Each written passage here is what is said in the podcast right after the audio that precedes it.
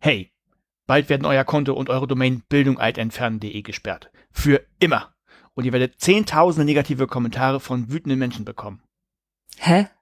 Zahlt mir 0,5 Bitcoins bis zum 1. Juni 2019. Andernfalls werdet ihr den Ruf von böswilligen Spammern bekommen. Und die Site Bildung alt entfernen wird lebenslang gesperrt und ihr werdet verklagt werden. Ich garantiere euch das. Okay. Hier ist eine Liste von Dingen, die passieren werden, wenn ihr nicht auf mich hört. Ihr werdet bei Spamhaus für aggressives Spamming gelistet, zehntausende negative Bewertungen für euch und eure Website, lebenslange Sperre eures Kontos, lebenslange Sperre für eure Domain, komplette Zerstörung eures Rufs. Moment, Moment. Wollt ihr das? Passt auf, ich mache folgendes. Ich sende Nachrichten an 33 Millionen Websites mit Kommentarfeldern und schreibe aggressive Botschaften mit eurem Absender. Ich versende Nachrichten an 19 Millionen E-Mail-Adressen mit sehr aufdringlicher Werbung für ein kostenloses iPhone mit eurer Website als Absender. Ich werde Okay, was ist nun die Botschaft? Der Preis für euren Frieden sind 0,5 Bitcoins. Andernfalls sende ich eure Site durch Millionen Websites und dann wird eure Site geblockt. Ihr werdet alles verlieren. Und euren Ruf auch. Zu viel Reichweite für unseren Podcast für nur ein halbes Bitcoin. Ey,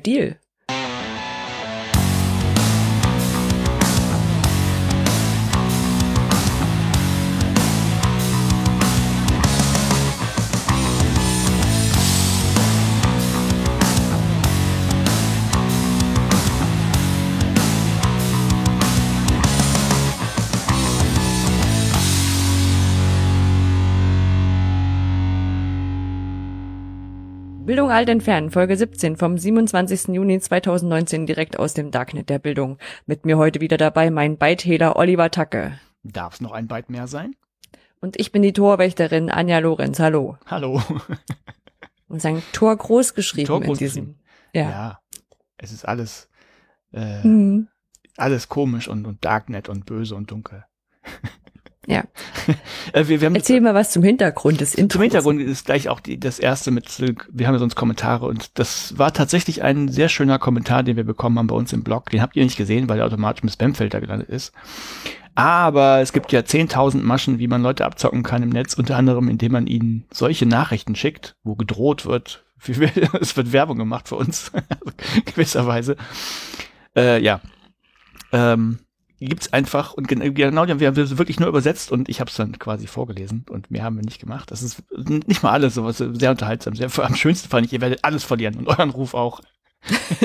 Alles und den Ruf. Und außerdem wird er es sperren und danach ganz viele negative Kommentare draufsetzen, also die dann offenbar keiner mehr liest, das war. Ja, ich, Ja. ich habe ich hab ja noch ein bisschen recherchiert dann auch dazu. Und das Schöne ist, es ist ja Bitcoin, das heißt, man kann ja auch die ganze Blockchain kann man sich angucken. Und ähm, also man kann sehen, welche Transaktionen gelaufen sind. Und ähm, es haben nicht nur wir diesen, diesen Kommentar bekommen, wie man dann rausfindet, wenn man danach sucht. Ach, Es sind dann mehrere, aber man kann sich halt angucken, was an Transaktionen gelaufen ist. Und offensichtlich hat dieses Spam-Ding genau null Bitcoin eingebracht. Das war nicht ganz so erfolgreich. aber das, äh, das, das stärkt doch den Glauben in die Menschheit, dass da niemand was überwiesen hat, oder? In dem Fall ja. Wahrscheinlich hätten Ja. wir sonst auch noch zehn andere davon bekommen, wenn das gut gegangen wäre. Hm. Also wir hatten, Hätten erstmal, wir hatten sie zweimal, aber direkt am selben Tag. Also das ist natürlich auch ein Ja. bisschen unsinnig, wenn ein Typ das zweimal, mal, naja, müssen die. ich habe gar keine Ahnung, wo steht denn gerade der Bitcoin? Irgendwo bei 600 Euro? Dollar? Bitcoin? Nee, ist wahrscheinlich viel mehr, oder? Hm. Ich pf, weiß ich auch nicht. Müsste man nachgucken. Ich wollte gerade sagen, ich mag gerade nicht Aber ich eintippen, glaube, das weil, ist mein, vierstellig auf jeden Fall. So weil mein Mikro vor der Tastatur steht. Ähm, da vielleicht gleich dazu, ich hab, er hat ja ein paar Minuten Verzögerung dem Start heute, weil mein Mikrofon noch ähm, eingestellt werden musste. Was jetzt alle sofort mitbekommen, dass, dass, dass wir später gepodcastet haben. Ja, nee, ich wollte das, ich wollte das einfach nur erklären, weil ja so die Geschichte meines Mikrofons fast einen eigenen Tag ähm, ver, ähm, ähm, verdienen würde in dem Du kannst fast einen eigenen Blog- Podcast dazu machen. Podcast. Ja, genau. Nachdem ich ja mein ähm, mein Mikrofon an einen so eine Angel rangepackt habe und für die Angel einen Ständer äh, nicht gebaut, sondern umfunktioniert habe, hat sich dieser Ständer in den letzten Tagen, Wochen, ähm, naja, das ist halt ein bisschen schwächer geworden, dieser Arm. So, dass ich heute, als ich es aufbauen wollte, ähm, auch mit Hilfe ähm, nicht so hinbekommen habe, dass mir das irgendwie so vor der Nase hängt, dass ich trotzdem gleichzeitig noch die Kommentare lesen kann und Notizen, die ich so hab. Der muss mein Fitnessstudio an. Ja. Naja, auf alle Fälle habe ich jetzt wieder diesen kleinen Ständer ähm, genommen, den, den, den ich am Anfang hatte, den ich direkt auf den Tisch stellen kann. Der die Schwingung nicht so gut abfedert, wenn ich was schreibe nebenbei, also so Notizen mache für, für die, für die Shownotes. Mhm. Aber ich habe ja jetzt dieses ähm, Schallisolierungsdings ringsrum, das scheint ganz gut zu funktionieren im Test. Und dadurch ist es aber trotzdem noch sehr schwer. Und jetzt hängt hinter diesem Ständer noch, also hängt so ein, so ein 4-Kilo-Gewicht dran, was ich irgendwann mal gekauft habe, als ich gedacht habe, ich brauche stärkere Arme. Äh, was ich bisher aber eigentlich nur benutzt habe, um irgendwelche Sachen zu stabilisieren. Ja, Ja. Du, du weißt, wie es geht. Ja, von daher die lange Geschichte des Mikrofons. Irgendwann kaufe ich mir wahrscheinlich so, so ein Headset und dann ist auch alles durch. Ich kann nicht klagen darüber. Hm. Ja, Ja, irgendwann mal. Ja. So, Anja, was Gut. haben wir heute? wir haben heute News. Genau, dann habe ich ein Paper, das habe ich getauft, gutes Bildungsklima. Hm. Ich habe mich wieder in die Wikipedia reingelesen und habe T-Shirt-basierte Lernzielsetzungen drüber geschrieben. Oh, da bin ich gespannt. Äh, dann haben wir die Fundgrube, zähle bis vier, weil es sich viel um die Zahl vier dreht. Genau, Politik, da geht's kurz um die nationale Weiterbildungsstrategie, Und dann haben wir wie immer ein paar Veranstaltungstipps. Verbesserung, Weltverbesserungsvorschlag. Genau. Ah, und den Mythos, den wir auflösen am Ende, den stellen wir natürlich am Anfang auch vor. Ja. Den haben wir vergessen, aber den, ja. Ach, Willst du den gleich so, vorstellen? so Ich vergesse immer, ich vergesse immer, stellen wir erst den Mythos vor und reden dann über die News. Nee, mit den News fangen wir eigentlich immer an, oder? Okay, dann fangen wir damit an. Ich glaube. Ah, Ja, fangen wir mit den News an. ich könnte jetzt böse sagen, es ist fast wie bei Bildung, Zukunft, Technik. In der, in der Orga. Äh, toller, Gruß an die Podcast-Kollegen von Bildung, Zukunft, Technik. Ich will einfach nur hören, ob jemand, ob jemand das hier überhaupt Wir hört. sind ähnlich Ähm, konfus. Genau, die fangen auch immer an und dann, dann denkt man ja so, dass man vorher schon mal das Mikro einstellt. Ähm, das Ja, machen die so während der ersten drei Minuten. Ja, genau. Das, wir machen dann, also die haben aber einen Plan. Wir haben keinen Plan und machen den Plan, während wir angefangen haben. ja, okay, aber äh, fangen wir den News an. Und dann bin ich dran. Also mir eben, eben gerade ist mir noch eingefallen, dass ich ja irgendwann mal erzählt habe von einer Anzeige, nee, von zwei Anzeigen, die ich erstattet habe bei der Polizei, weil ja jemand Waren auch an meiner Adresse gekauft hat. Äh, ja, kurzes Update, ist nichts weiter passiert, ich habe immer noch nichts gehört. Also die Polizei ist immer noch am Ermitteln. Sie haben wahrscheinlich eine Sonderkommission inzwischen eingesetzt, um rauszufinden, wer da auf meinen Namen Geld, bestell, äh, Geld bestellt hat, äh, Waren bestellt hat. Ja, gibt's. SK Tacke. Ja, wahrscheinlich. Ich bin da, ich bin da Mhm. ganz, ich bin da ganz sicher, dass da mindestens drei Polizeibeamte und Beamtinnen irgendwie am Schuften sind den ganzen Tag, um das rauszukriegen. Ja, ein anderes Update, äh, ich glaube, da habe ich das letzte Mal von erzählt, von Top Secret, von dieser Aktion von Frag den Staat. Da habe ich ja einfach äh, mal mitgemacht, um von einigen Läden die Gesundheitsberichte äh, zu bekommen. Und von einem, einem habe ich das inzwischen bekommen, hier aus Hamburg. Von dem anderen, die haben ist nur in der Frist, also das dauert einfach, da kriege ich das wohl aber auch. Und das Spannendere war ja tatsächlich in Wolfenbüttel, äh, die wollten es ja nicht rausrücken, hat ich auch erzählt, irgendwie mit 1100, schieß mich tot, sieb- Ja. 17 Euro, also knapp über diesen 1000 Euro, die man da, äh, ja, da habe ich nichts weiter gehört. Ich habe jetzt einfach da einen Widerspruch einfach mal eingelegt, ähm, gegen den Bescheid mit dem Hinweis, äh, dass das ein bisschen seltsam ist, dass das der Preis so hoch ist, gerade in Wolfenbüttel, wo es doch in Hamburg geht und in anderen Orten ja auch. Und dass ich einfach mal in, informiert werden möchte, warum das so ist und wo dieser Unterschied herkommt und was die wirklich alles zu tun haben, was die dann irgendwie zwei Tage nur mit dieser einen Anfrage beschäftigt. Ja, mal gucken, was dabei rauskommt. So. Dann noch ein kurzes Update von mir. Ich habe irgendwann noch mal erzählt, dass ich dieses Akademiestudium Philosophie angefangen habe. Mhm. Äh, das habe ich wieder aufgehört. Äh, tatsächlich so ein bisschen aus Zeitgründen, aber eigentlich, weil ich es ganz schrecklich finde. Ähm, also ich habe ich es ja fast befürchtet, dass es so sein wird und es ist so gekommen. Also man, man bekommt dann tatsächlich Texte zugeschickt, was jetzt erstmal gar nicht schlimm ist. Ne? Zu viel Nochmal kurz, Akademiestudium heißt, dass man ähm, einzelne Kurse besucht. Also ne? ja, da- genau. Das heißt, letztlich man ähm, macht das Fernstudium in Hagen genauso wie ein Student auch, allerdings nicht als offiziell eingeschriebener Student. Ich habe also nicht Studentenstatus.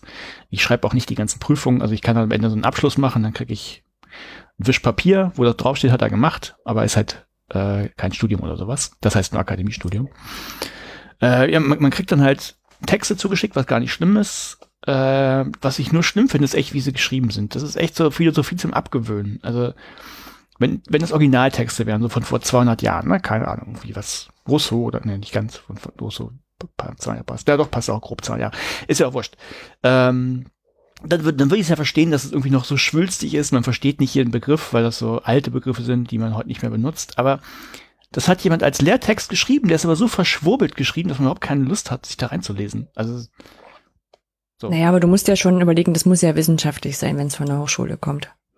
Ich, was nu, will ich jetzt gar nicht mutmaßen, was da der Hintergrund ist, ob das im Fach so ist oder Jargon oder ob sie dann sagen, ja, muss man halt durch, wenn man das studiert, ist für mich Quatsch, denn jetzt kommt nämlich der krasse Unterschied. Ich habe jetzt gerade die aktuelle Folge vom Soziopod gehört und es ist ein Fest. Also ich habe da, es ging, ging um Rawls und den Schleier des Vergessens und die ganzen Geschichten ich höre dazu, die unterhalten sich ja eigentlich nur, ne, die kriegst genau die gleichen Infos, was hat denn Rawls gesagt, was, ne, was ist so die Theorie dahinter, worauf kann man das anwenden. Ich habe mir zwischendurch selber meine eigenen Gedanken gemacht und dann dachte ich, hm, ist das nicht im Prinzip der kategorische Imperativ von Kant, ne, was ich schon kannte. Also ich habe das mit meinem eigenen Krams verknüpft, was ich schon aus der Philosophie kenne. Und zum Ende des Podcasts sagen sie auch, ne, im Prinzip ist das äh, der kategorische Imperativ inanschaulich, was, was Rawls da gemacht hat das ist, das, das macht Spaß, aber nicht diese komischen Texte. Ich weiß nicht. Ja. Warum? Wer, hat, ja. wer von uns hat es nicht öfter schon beim Podcast hören gedacht? Was würde Kant tun? Ja. Nein, also nur, ich habe mein Vorwissen. Ja, ja, ich weiß schon. Na, ja. So, keine Ahnung. Also das wollte ich auch nochmal. Also ich, falls da jemand mal hinterher ist, ich habe es abgebrochen, ich werde es nicht, nicht fortführen. Also ich mag Philosophie und ich höre gerne Soziopod und mache mir auch gerne meine Gedanken, aber nicht, wenn ich dafür erst so, so ein Band vom Satz auseinanderpflücken muss, um zu, rauszufinden, was ist denn jetzt Subjekt, was ist Prädikat und was soll das Ganze. Nur, nur Interesse halber, ich komme nachher nochmal drauf zurück. Hätte das Akademiestudium Studium denn irgendeinen Abschluss gebracht? Nö. Oder was hättest du dafür tun müssen? Nee, äh, einen Abschluss nee. nicht. Also es ist quasi ähm, das, ich glaube, das, das ist ja, das ist ja kein reines Philosophiestudium Hagen, das ist ja irgendwie eingebettet in Kulturwissenschaften, wo Soziologie, glaube ich, noch mit drin ist und so andere Sachen. Und das wäre halt das Philosophie-Modul davon gewesen, wie so ein Einführungs, wie was, was die halt im ersten, zweiten Semester da irgendwie haben. Hm. Nö, den Abschluss gibt es da keinen. Zertifikat. Ja, ja, also ich hätte dann äh, eine mündliche Prüfung machen müssen und eine Hausarbeit irgendwie schreiben müssen und dann hätte ich so ein Zertifikat bekommen. Hm. Ja, aber ja, liebe Fern und Jagen, so mit mir leider passt das nicht. So, was habe ich noch gemacht? Ich habe Pläne gespielt, nämlich fürs kommende Jahr. Ähm, wir haben ja schon mal von Sebastian Mohr auch hier im Podcast berichtet, oder Blinri, wie er auf Twitter heißt. Der macht ja viele schöne Sachen. Und der ist gerade in New York für drei Monate. Da gibt es nämlich das Recurse Center in, äh, in Brooklyn. Und äh, da kann man sich quasi, wenn man Programmierer ist, einfach mal hin zurückziehen, wenn man mal Sachen ausprobieren will. Also quasi so eine Auszeit nehmen, wenn man sich einfach selber fortbilden, weiterbilden will. Ähm, jetzt ohne Zwang, es gibt kein Curriculum oder so, dass man besucht. Man sucht sich seine Themen selber, findet eben viele Gleichgesinnte, kann mit denen da programmieren, per Programming machen und andere, andere Späße. Und das werde ich, glaube ich, nächstes Jahr machen. Das ist zumindest mein Plan. Deswegen Coworking Space. Nee, äh, nee, ganz bewusst eben kein hm? Coworking Space. Nicht zum Arbeiten da. Und auch nicht, nicht um, um ähm, ein Startup zu gründen oder so. Das haben, die haben FAQs, wo das nochmal aufeinander dröseln. Also eigentlich ein Co-Learning Space. Also es geht nicht ums Arbeiten. Also, ähm, okay. weil es kommen häufiger so Fragen hier, ich hab, bin aber ein Freelancer, kann ich dann bei euch auch nebenbei arbeiten? Nee, das geht tatsächlich nicht, das wollen die nicht. Also wahrscheinlich fällt es nicht auf und man könnte es heimlich tun, aber dafür ist eigentlich nicht gedacht. Und dann gibt's vorher eine Plattform, wo du sagst, ich möchte das lernen, wer lernt mit? Oder, oder wie, wie funktioniert das dann? Äh, wie es im Detail läuft, weiß ich tatsächlich Oder ich biete an, okay. Im, Im, Detail weiß ich nicht, aber ähm, die, die Treff, die haben sowas wie, ich weiß nicht, ob Stand-up-Meetings sind, aber die berichten auch mal kurz, was haben sie gemacht, was wollen sie machen, also wie man das im Prinzip vom, von agilen, vom agilen Projektmanagement irgendwie von Scrum auch kennt. Äh, also ja. du kriegst das so nach und nach jetzt raus und erzählst du das im Laufe des nächsten Jahres? Nee, nee, ich weiß ja schon grob. Ja. Also ich brauche, ich muss ja nicht mhm. ins Detail wissen, um zu sagen, hey, die Idee finde ich cool, für drei Monate nee, ich mein, zu gehen ja. und dann das, das zu machen und einfach Sachen beim Programmieren, muss das ja nicht nur programmieren, kann auch, ist auch so Hardware-Krams, den die auch machen. Also irgendwie was mit, was so aus der Richtung kommt. Und das eben auszuprobieren, sich von anderen, die ein bisschen mehr wissen, was erzählen zu lassen und so, das ist, glaube ich, ziemlich cool. Komplett, mhm. komplett selbstgesteuertes Lernen. So. Verrückt. Das, ja, das finde ja. ich sehr. Ja, ich bin gespannt. Also, ähm, ich hatte was gestern? Ja, gestern, glaube ich, kurz Kontakt mit Sebastian auch, weil ich ihn mal gefragt hat, was muss man denn so an Geld zurücklegen, wenn man sowas macht, weil die New York ja nicht billig ist. Und äh, mhm. ja, er wird, wird mit mir nochmal telefonieren und mir alles so im Detail erzählen, aber ist wohl sehr cool auf jeden Fall. So, dann war ja, ich ja noch, cool. war ich ja noch äh, unterwegs. Ich war beim Indie Learning Festival in Dreieich, das haben wir wahrscheinlich bei den Veranstaltungstipps auch schon zwei, dreimal gesagt gehabt. Äh, war ich nur, nur kurz da, weil ich bin morgens hingefahren, ähm, also kurz hinter Frankfurt, liegt das Ganze, hab dann Workshop gemacht zu H5P und bin dann schon wieder zurückgedüst. Äh, also habe nicht so viel mitbekommen, aber es war eine ganz coole Stimmung eigentlich. Das fand ich ganz nett. Und äh, es war ganz witzig, ähm, weil jemand dann fragte, äh, wir machen doch auch eine Pause zwischendurch, ne, weil es so vier Stunden war der Workshop. Und ja, klar, wir machen auch eine Pause. Ja, ich habe Kuchen gebacken, dann äh, ich habe gebracht, dann gibt's auch Kuchen. Dachte ich, hey, wie cool. habe ich auch noch nicht erlebt bei einem Workshop. Also fand ich fand ich sehr witzig. Und äh, ich habe auf Twitter habe ich noch ein bisschen was mitgekriegt. Also es scheint auch eine schöne Veranstaltung gewesen zu sein, aber mehr weiß ich leider nicht. Ja, aber wollte ich berichten. Ähm, so, dann war ich noch in Braunschweig. Da habe ich einen Workshop gemacht zum Thema Flipped Classroom. Ähm, ja, Thema ist für mich jetzt eigentlich schon ein alter Hut. Ähm, ist, ist klar, ist irgendwie normal, dass so eine Nachfrage ist, aber darum ging es auch gar nicht, was ich jetzt erzählen wollte. Aber ich habe gemerkt, wie sehr mich diese immer wiederkehrenden Diskussionen einfach langsam nerven und ich keinen Bock mehr drauf habe. Also nach dem Motto, oh, wo ist denn, also nach dem Motto, wo ist denn jetzt der Mehrwert? Oh. Ne, die, die, die kam aber nur am Rande, sondern eher so auch so Sachen, also es geht beim Flip Classroom darum, mal Verantwortung abzugeben an Studieren und so weiter. Und ähm, da war dann ganz viel von dem drin, was auch gerade in, in Bildung Zukunft Technik Ausgabe 55, also in der aktuellen Ausgabe, berichtet wurde, jetzt von äh, einer Fortbildung zu Google Expeditions. Da hat mhm. Guido von erzählt, dass das vorgestellt, also Google Expeditions ist so, so eine, wohl so eine Virtual Reality Kiste, ähm, die man mit Schulklassen machen kann, wo man eben virtuelle Expeditionen machen kann. Das heißt, man muss jetzt nicht irgendwie in den Louvre fahren, sondern man kann quasi so einen virtuellen Rundgang durch den Louvre machen, so fiktiv. Und man kann da wohl sogar die, die Kopfbewegung der Schüler irgendwie nachverfolgen. Das heißt, wenn die nicht da hingucken, ne, wo man jetzt gerade will, dass der Lehrer hinguckt, dann kriegt man das als Lehrer mit und kann da wieder eingreifen. Also so voll Kontrolle. Und so virtuelle Scheuklappen, ne? ja, das wäre wahrscheinlich am besten. Genau, am besten müsste wahrscheinlich noch mit so einem Gestell der Kopf gedreht werden in die Richtung. Aber das ist das ist schon so, so also ich habe den ich habe die Folge auch gehört und kann das sehr empfehlen diese diese Unterschiede zwischen was was ähm, jetzt mit VR und so alles möglich ist und was dann Lehrkräfte sagen so, ja, und kann ich dann sicherstellen, dass sie dahin gucken, wo ich will, aber ganz ehrlich, dann, dann brauchst du doch keinen VR. Dann reicht doch die Fläche, wenn ich dir nur ein Bild zeigen will. Ja, ja, natürlich. Ein hm, bisschen, bisschen ähm, Übergänge können ja dann aussehen wie im, äh, wie im First-Person-Computerspiel, äh, aber dann brauche ich auch keinen VR, wenn ich ja, also, also, kann. Oh, mein Punkt ist, da ging es irgendwie so, dass die, die Lehrerinnen und Lehrer wohl total abgefahren sind auf diese Kontrollmöglichkeiten und das kam halt in diesem Workshop auch total durch. Also wenn die dann feststellen, ja, okay, ähm, dann eignen sie sich das vielleicht zu Hause an, vielleicht machen die das aber auch nicht. Ne? Und dann, oder wenn du denen sagst, naja, die kannst auch das Material komplett vorher schon mal rausgeben, die können sich das in ihrem eigenen Tempo durcharbeiten, dann kommen die auch drauf, ja, aber dann sind in, in der Präsenzphase, dann dann wissen die alle was anderes und machen alle was anderes vielleicht und so, ne? Und das ist verrückt, ne? Also, also habe ich auch in, in letzter also, Zeit immer wieder. Der O-Ton, Entschuldigung, der O-Ton ja? ist dann quasi, dann haben die einen anderen Kenntnisstand, ne? So als ob du, wenn, wenn du das alles komplett selber durchtakten würdest, ne, dass die alle genau dasselbe wüssten in jeder Fall. Das, so, die, weiß nicht, das, das, diese Diskussion habe ich jetzt schon so oft geführt und so, nur nervig. Da habe ich einfach nur gemerkt, da habe ich echt keinen Bock mehr drauf. Und ich weiß nicht genau, äh, falls da jemand einen guten Tipp hat, wie ich damit umgehen soll. Also entweder ich mache keine Workshops mehr, weil ich einfach keinen Bock mehr habe, oder ich, ich brauche irgendwie eine Möglichkeit, um das damit klarzukommen. Also na, ich weiß nicht, ob man dann so, ein, ähm, so eine Webseite aufmacht, weißt du, wo dann die, die Antworten auf solche Fragen immer schon drinstehen.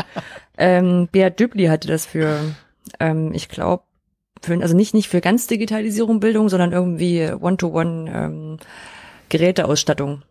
Mhm. Ja, wenn jeder, jeder Schülerin, jeder, jede Schülerin, jeder Schüler ein, Gerät, ein Gerät für sich selber bekommt oder Bring Your Own Device oder irgend so ein, irgend so ein, so ein Teilgebiet, das gucke ich nach, packe ich in die Shownotes, äh, da hatte Bia Döbli diese Antworten auf ständig gestellte Fragen.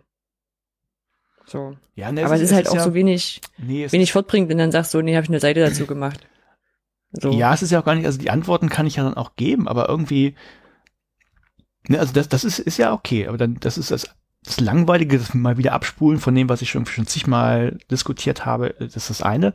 Das andere ist aber auch diese, diese Vorstellung, dass die immer noch da ist, so ganz implizit. Ja. Das, das sind jetzt nicht Leute, die haben vorher gar nichts gemacht, die sind ja wirklich, also viele von denen waren auch in hochschuldidaktischer Weiterbildung und ich weiß, es dauert alles Zeit, manchmal bis so der Groschen fällt und so, aber boah, ich weiß nicht, ja, das ist so frustrierend. Weißt du? Ja, und da kommt, das kommt auch so, dass wir mittlerweile sagen, auch oh, kannst du mal nicht das Passwort-Bingo auskramen, wenn jemand sagt so, ähm, ja, das gibt einen Vertreu Kontrollverlust und die Rolle der Lehrenden müssen sich ändern zum Lernbegleiter. Ja, also das ist ja so, das kannst du ja schon, schon vorhersagen, was da alles kommt. Mhm. Und dann stehst du, aber ich meine, dann kommst du mit solchen Leuten wieder zusammen und stellst fest, ach verdammt, man hat es doch nicht, noch nicht oft genug gesagt. Oder noch nicht verstanden. Das haben nicht alle im Raum den gleichen Verständnisstand. Ja, ne, das, das ist schon klar, aber ich weiß, das ist nochmal aufbreiten ist ja das eine, das ist langweilig, das x-mal zu machen, aber einfach, dass das so ist, das frustriert mich so. Und ja, mm. das ist, naja, falls da jemand einen Tipp hat, ne, also ich äh, bitte nicht irgendwie sowas wie, wie ich mich selbst meine, meine Zuhörerschaft bei Laune halte von Schulz, Friedmann Schulz von Thun, das kenne ich. Äh, ich weiß das selber, dass man da auch gucken muss, ne, dass man das nicht nur für die Teilnehmerinnen und Teilnehmer macht, sondern auch für sich. Das, das ist, hilft mir jetzt nicht unbedingt, aber. Ja, ich hätte eine Idee, ich glaube, das ist eine Teamwork-Aufgabe. Also toll, ein anderer macht. ähm, es gibt ja doch genug Leute, die so Richtung Beratung in Schulen unterwegs sind, das mehr oder weniger gut machen, also wirklich in beide Extreme. Ähm, und die das denen dann sagen und dann kommen die nur zu uns, wenn die sowas schon wissen. oder, oder, man macht das, oder man macht das so flippt. Sachen, die ich als gegeben voraussetze. Und dann bringst du die vorher auf einen ja, Kenntnis, auf ja, denselben Kenntnisstand, ja, weißt du? Ja, ich habe natürlich dran gedacht, gerade bei dem Thema, das sowas zu machen, ne, schon was vorwegzuschicken. Aber ich kannte halt die Leute komplett nicht. Und das ist halt, äh, ich habe das mal gemacht bei einem, bei einer Konferenz, da habe ich einen Workshop angeboten, genau nach dem Format ging ähm, Nee, es ging nicht um das Thema, aber da habe ich das auch gemacht, wollte flippen und dann war genau das, was passiert ist, weil die Leute mich nicht kennen, nicht wissen, dass ich das ernst meine. Ne? Ich mache nichts, wenn ihr euch nicht vorbereitet. Das ist auch genau das passiert und das äh, für den Workshop wäre halt blöd gewesen. Von da habe ich es da nicht gemacht, aber ja. Mhm. Naja. Gut, das war das eine. Das war, das war nur mein persönliches. Was ich jetzt noch, ich weiß nicht, ob es erschreckend ob der richtige, der richtige Begriff ist, aber das ist das, was mich dazu gebracht hat, ähm, erst zu googeln, ob es, ob es im Netz diesen Begriff Bildungshomöopathie schon gibt. Ich habe nichts dazu gefunden und ich habe ihn jetzt einfach mal rausgetwittert. Weil das auch sehr unterhaltsam. Wir haben ja nur diesen Mythos in, bei uns drin und von daher ähm, kenne ich ja nur auch diverse Mythen schon und weiß, dass das äh, oder was stimmt, ne, wie das mit dem, wenn man sich richtig körperlich ertüchtigt und dabei was lernt, soll es länger hängen bleiben.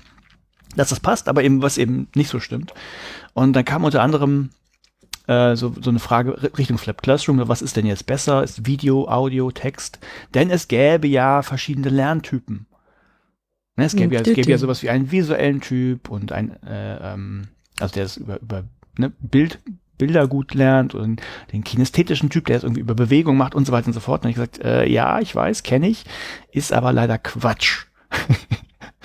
und dann irgendwie, das habe ich kam, kam mehrfach und ich habe es beim, beim zweiten Mal, glaube ich, schon, habe ich dann gesagt, naja, habe ich gesagt, es gibt äh, auch ein schönes Buch, wo das mal niedergeschrieben ist, das, was uns ja empfohlen wurde.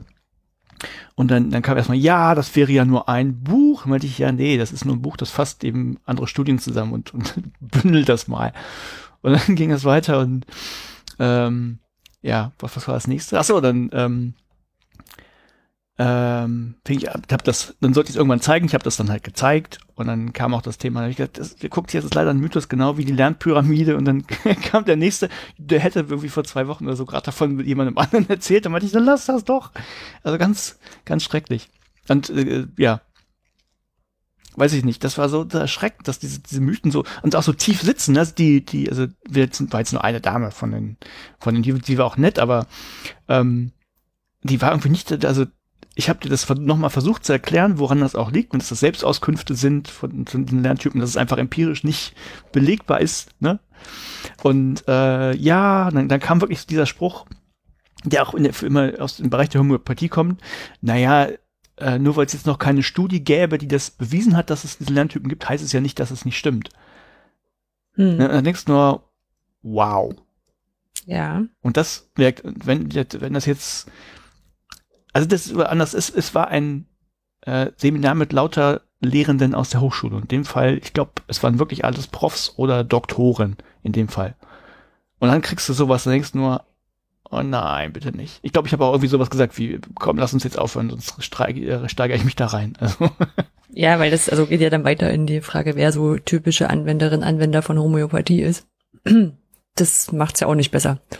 Richtig, wenn man sich da die Statistiken anguckt, sind das ja auch eher die Akademiker, die daran glauben. Genau. Ja. Also ja. Es ja, war, es passt schon. Es, es war, passt schon ganz gut. Es war mhm. schwierig, ja. Ich schlage das auch gleich zum Sendungstitel vor. Wenn du sagst, es steht noch nicht so viel im Internet drin, dann schreiben wir es groß rein. Wenn die all den Podcast. Erklär doch mal, was Bildungshomöopathie in einer Definition wäre. Ja, das ist alles, also das sind Bildungsmaßnahmen, die keine Wirkung über den Placebo-Effekt hinaus haben. Ja, Schön. Äh, äh, Otto Jöran, der hat das irgendwie, nachdem ich Bildungshomöopathie getwittert hatte, kam das von ihm. Also Kudos Ja. an Jöran.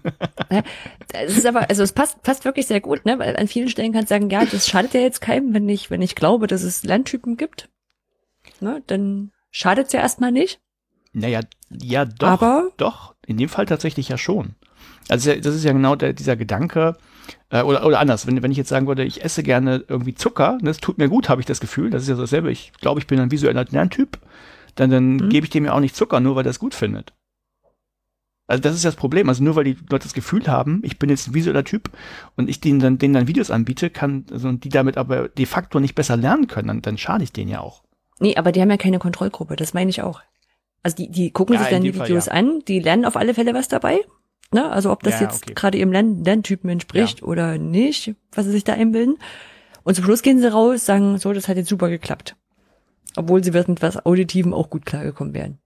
Ja, das stimmt, in dem Fall, ja. Ne? So, das ist so Ja, das. Und ja. dann, dann sagst du so, oh, guck mal, das hat jetzt super gut geklappt, weil ich das Video geguckt habe. Ich bin wohl ein visueller Lerntyp. Nächstes Mal gucke ich wieder was an Ja, und ja. höre nix. Also ja, Ja, Ne? ich verstehe, was Das- du meinst. Ja. Deswegen, es passt halt ganz gut. Das ist halt genau so ein Ding, wo du sagst, das klingt immer als schadet's nicht, aber es schadet halt in dem Moment, wo du sagst so, ja, wir müssen die unterschiedlichen Lerntypen berücksichtigen und für alles, was wir auditiv haben, auch ein Video dazu anbieten. Ähm, was halt so in, und, und, und genau, dann kann ich mir vielleicht auch den Kurs rausgeben lassen, einerseits als Podcast, andererseits mit Text. Ja, und sagt dann aber den Leuten, ihr müsst auf alle Fälle gucken, was euer Lerntyp ist. Und nicht im Sinne von, ihr müsst auf alle Fälle gucken, was ihr jetzt lieber braucht, ne? Weil ich vielleicht unterwegs lieber einen Podcast höre und zu Hause lieber einen Text lese. Ja, ne, ich, ich glaube, es wird, da müsste man jetzt direkt gucken, ob es dann wirklich irgendwie einen Schaden verursacht, aber ich, ich habe jetzt auch nicht nachgegraben, aber die, die Dame sagt dann auch, naja, sie hätten jetzt, ich glaube, ihren ganzen Studiengang wieder nach aufgebaut oder sowas. Und dann kann es ja schon Geld raus Verplemperei sein. Kann sein. Ne? Weiß ja. ich, ne? Aber das Potenzial, dass sie noch andere Fehler machen, ist jetzt auch nicht gering. genau. naja. So, also das habe ich gemacht. Äh, dann war ich noch unterwegs, das war nur eine kleine Reise. Äh, ich war beim OER-Camp in Lübeck. Ähm, ja, kannst du gleich, das ist so ein schöner Übergang, weil du da auch warst. Von erzähle ich gleich, gleich nur was, was mir speziell hängen geblieben ist. Äh, nämlich, es war in Mhm. einer Session, da ging es um das Thera, äh, Thera, Thema Lehrerinnenbildung. Ähm, also quasi die Frage, so was brauchen denn Lehrer und Lehrerinnen für Fortbildungen? Wie muss man die ähm, aufbereiten, darbieten, dass die auch Lust haben, da mitzumachen und sowas? Und ähm, ich habe dann nur zugehört, weil ich da keine Ahnung oder nichts beitragen konnte. Aber ähm, allein von den Antworten, die da kamen, ne, dass man äh, das runterbrechen müsste und so weiter und so fort und die an die Hand nehmen müsste und hier und da, habe ich den Eindruck gewonnen, dass jenseits der Filterblase, die ich kenne, mit den ganzen Lehrerinnen und Lehrern, wahrscheinlich die Leute, die hier zuhören, ähm, müssen Lehrerinnen und Lehrer wirklich sehr unselbstständige Menschen sein, die das Gefühl haben, oder das äh, nicht, nicht sein, aber das Gefühl, na, vielleicht sind sie dann auch sehr unselbstständig. Also zumindest, dass sie das Gefühl haben, sie könnten gar nichts lernen, wenn da nicht irgendwie eine Person ist, die ihnen alles haarklein erklärt und jeden Klick vielleicht zeigt oder, also, ja, also wir wissen, das, dieses Bild ist entstanden und ähm, ähm, ich habe das in das Pad auch reingeschrieben gehabt und da kam kurzer Hinweis, ja, ist leider wahrscheinlich vielfach so, aber hoffentlich nicht überall und wahrscheinlich ist es auch nicht so. Aber das ist zumindest einfach nur so als, als Rückmeldung. Das ist so das Bild, was, Mhm. was von mir im Kopf entstanden ist. Das, das hatte ich auch, äh, habe ich auch, auch dauernd, ne, bei solchen Sachen. Wie gesagt, man, man bewegt sich ja immer schön in diesen flauschigen Gegenden, wo Leute aus dem, dem Twitter-Lehrerzimmer und ne, Edu-Camper und, und sowas sind, so Lehrerkräfte, die, ähm, die wissen, was digitale, äh, was, was zeitgemäße Bildung, was da üblicherweise drunter zu fassen ist und sowas, ne? Und die auch sich ihre Weiterbildungsmaßnahmen, wenn ich jetzt mal so betonen will, selber suchen.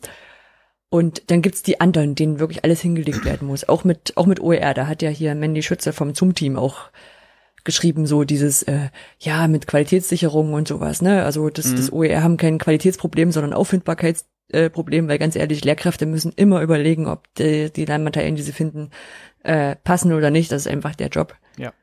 Ne? Und dann wird auch immer so getan, dass unbedingt was qualitätsgesichert sein muss und äh, sonst kann man das den Lehrkräften nicht anbieten, weil sonst benutzen die was Schlechtes, weil sie das nicht einschätzen können. Also diese, diese Unmündigkeit von Lehrkräften finde ich zum Teil schlimm und zur anderen Seite ähm, finde ich verunsichert das wahrscheinlich an, also einige tatsächlich so weit, dass die nachher sagen, ich mache nur das, was hier auf dem Plan steht.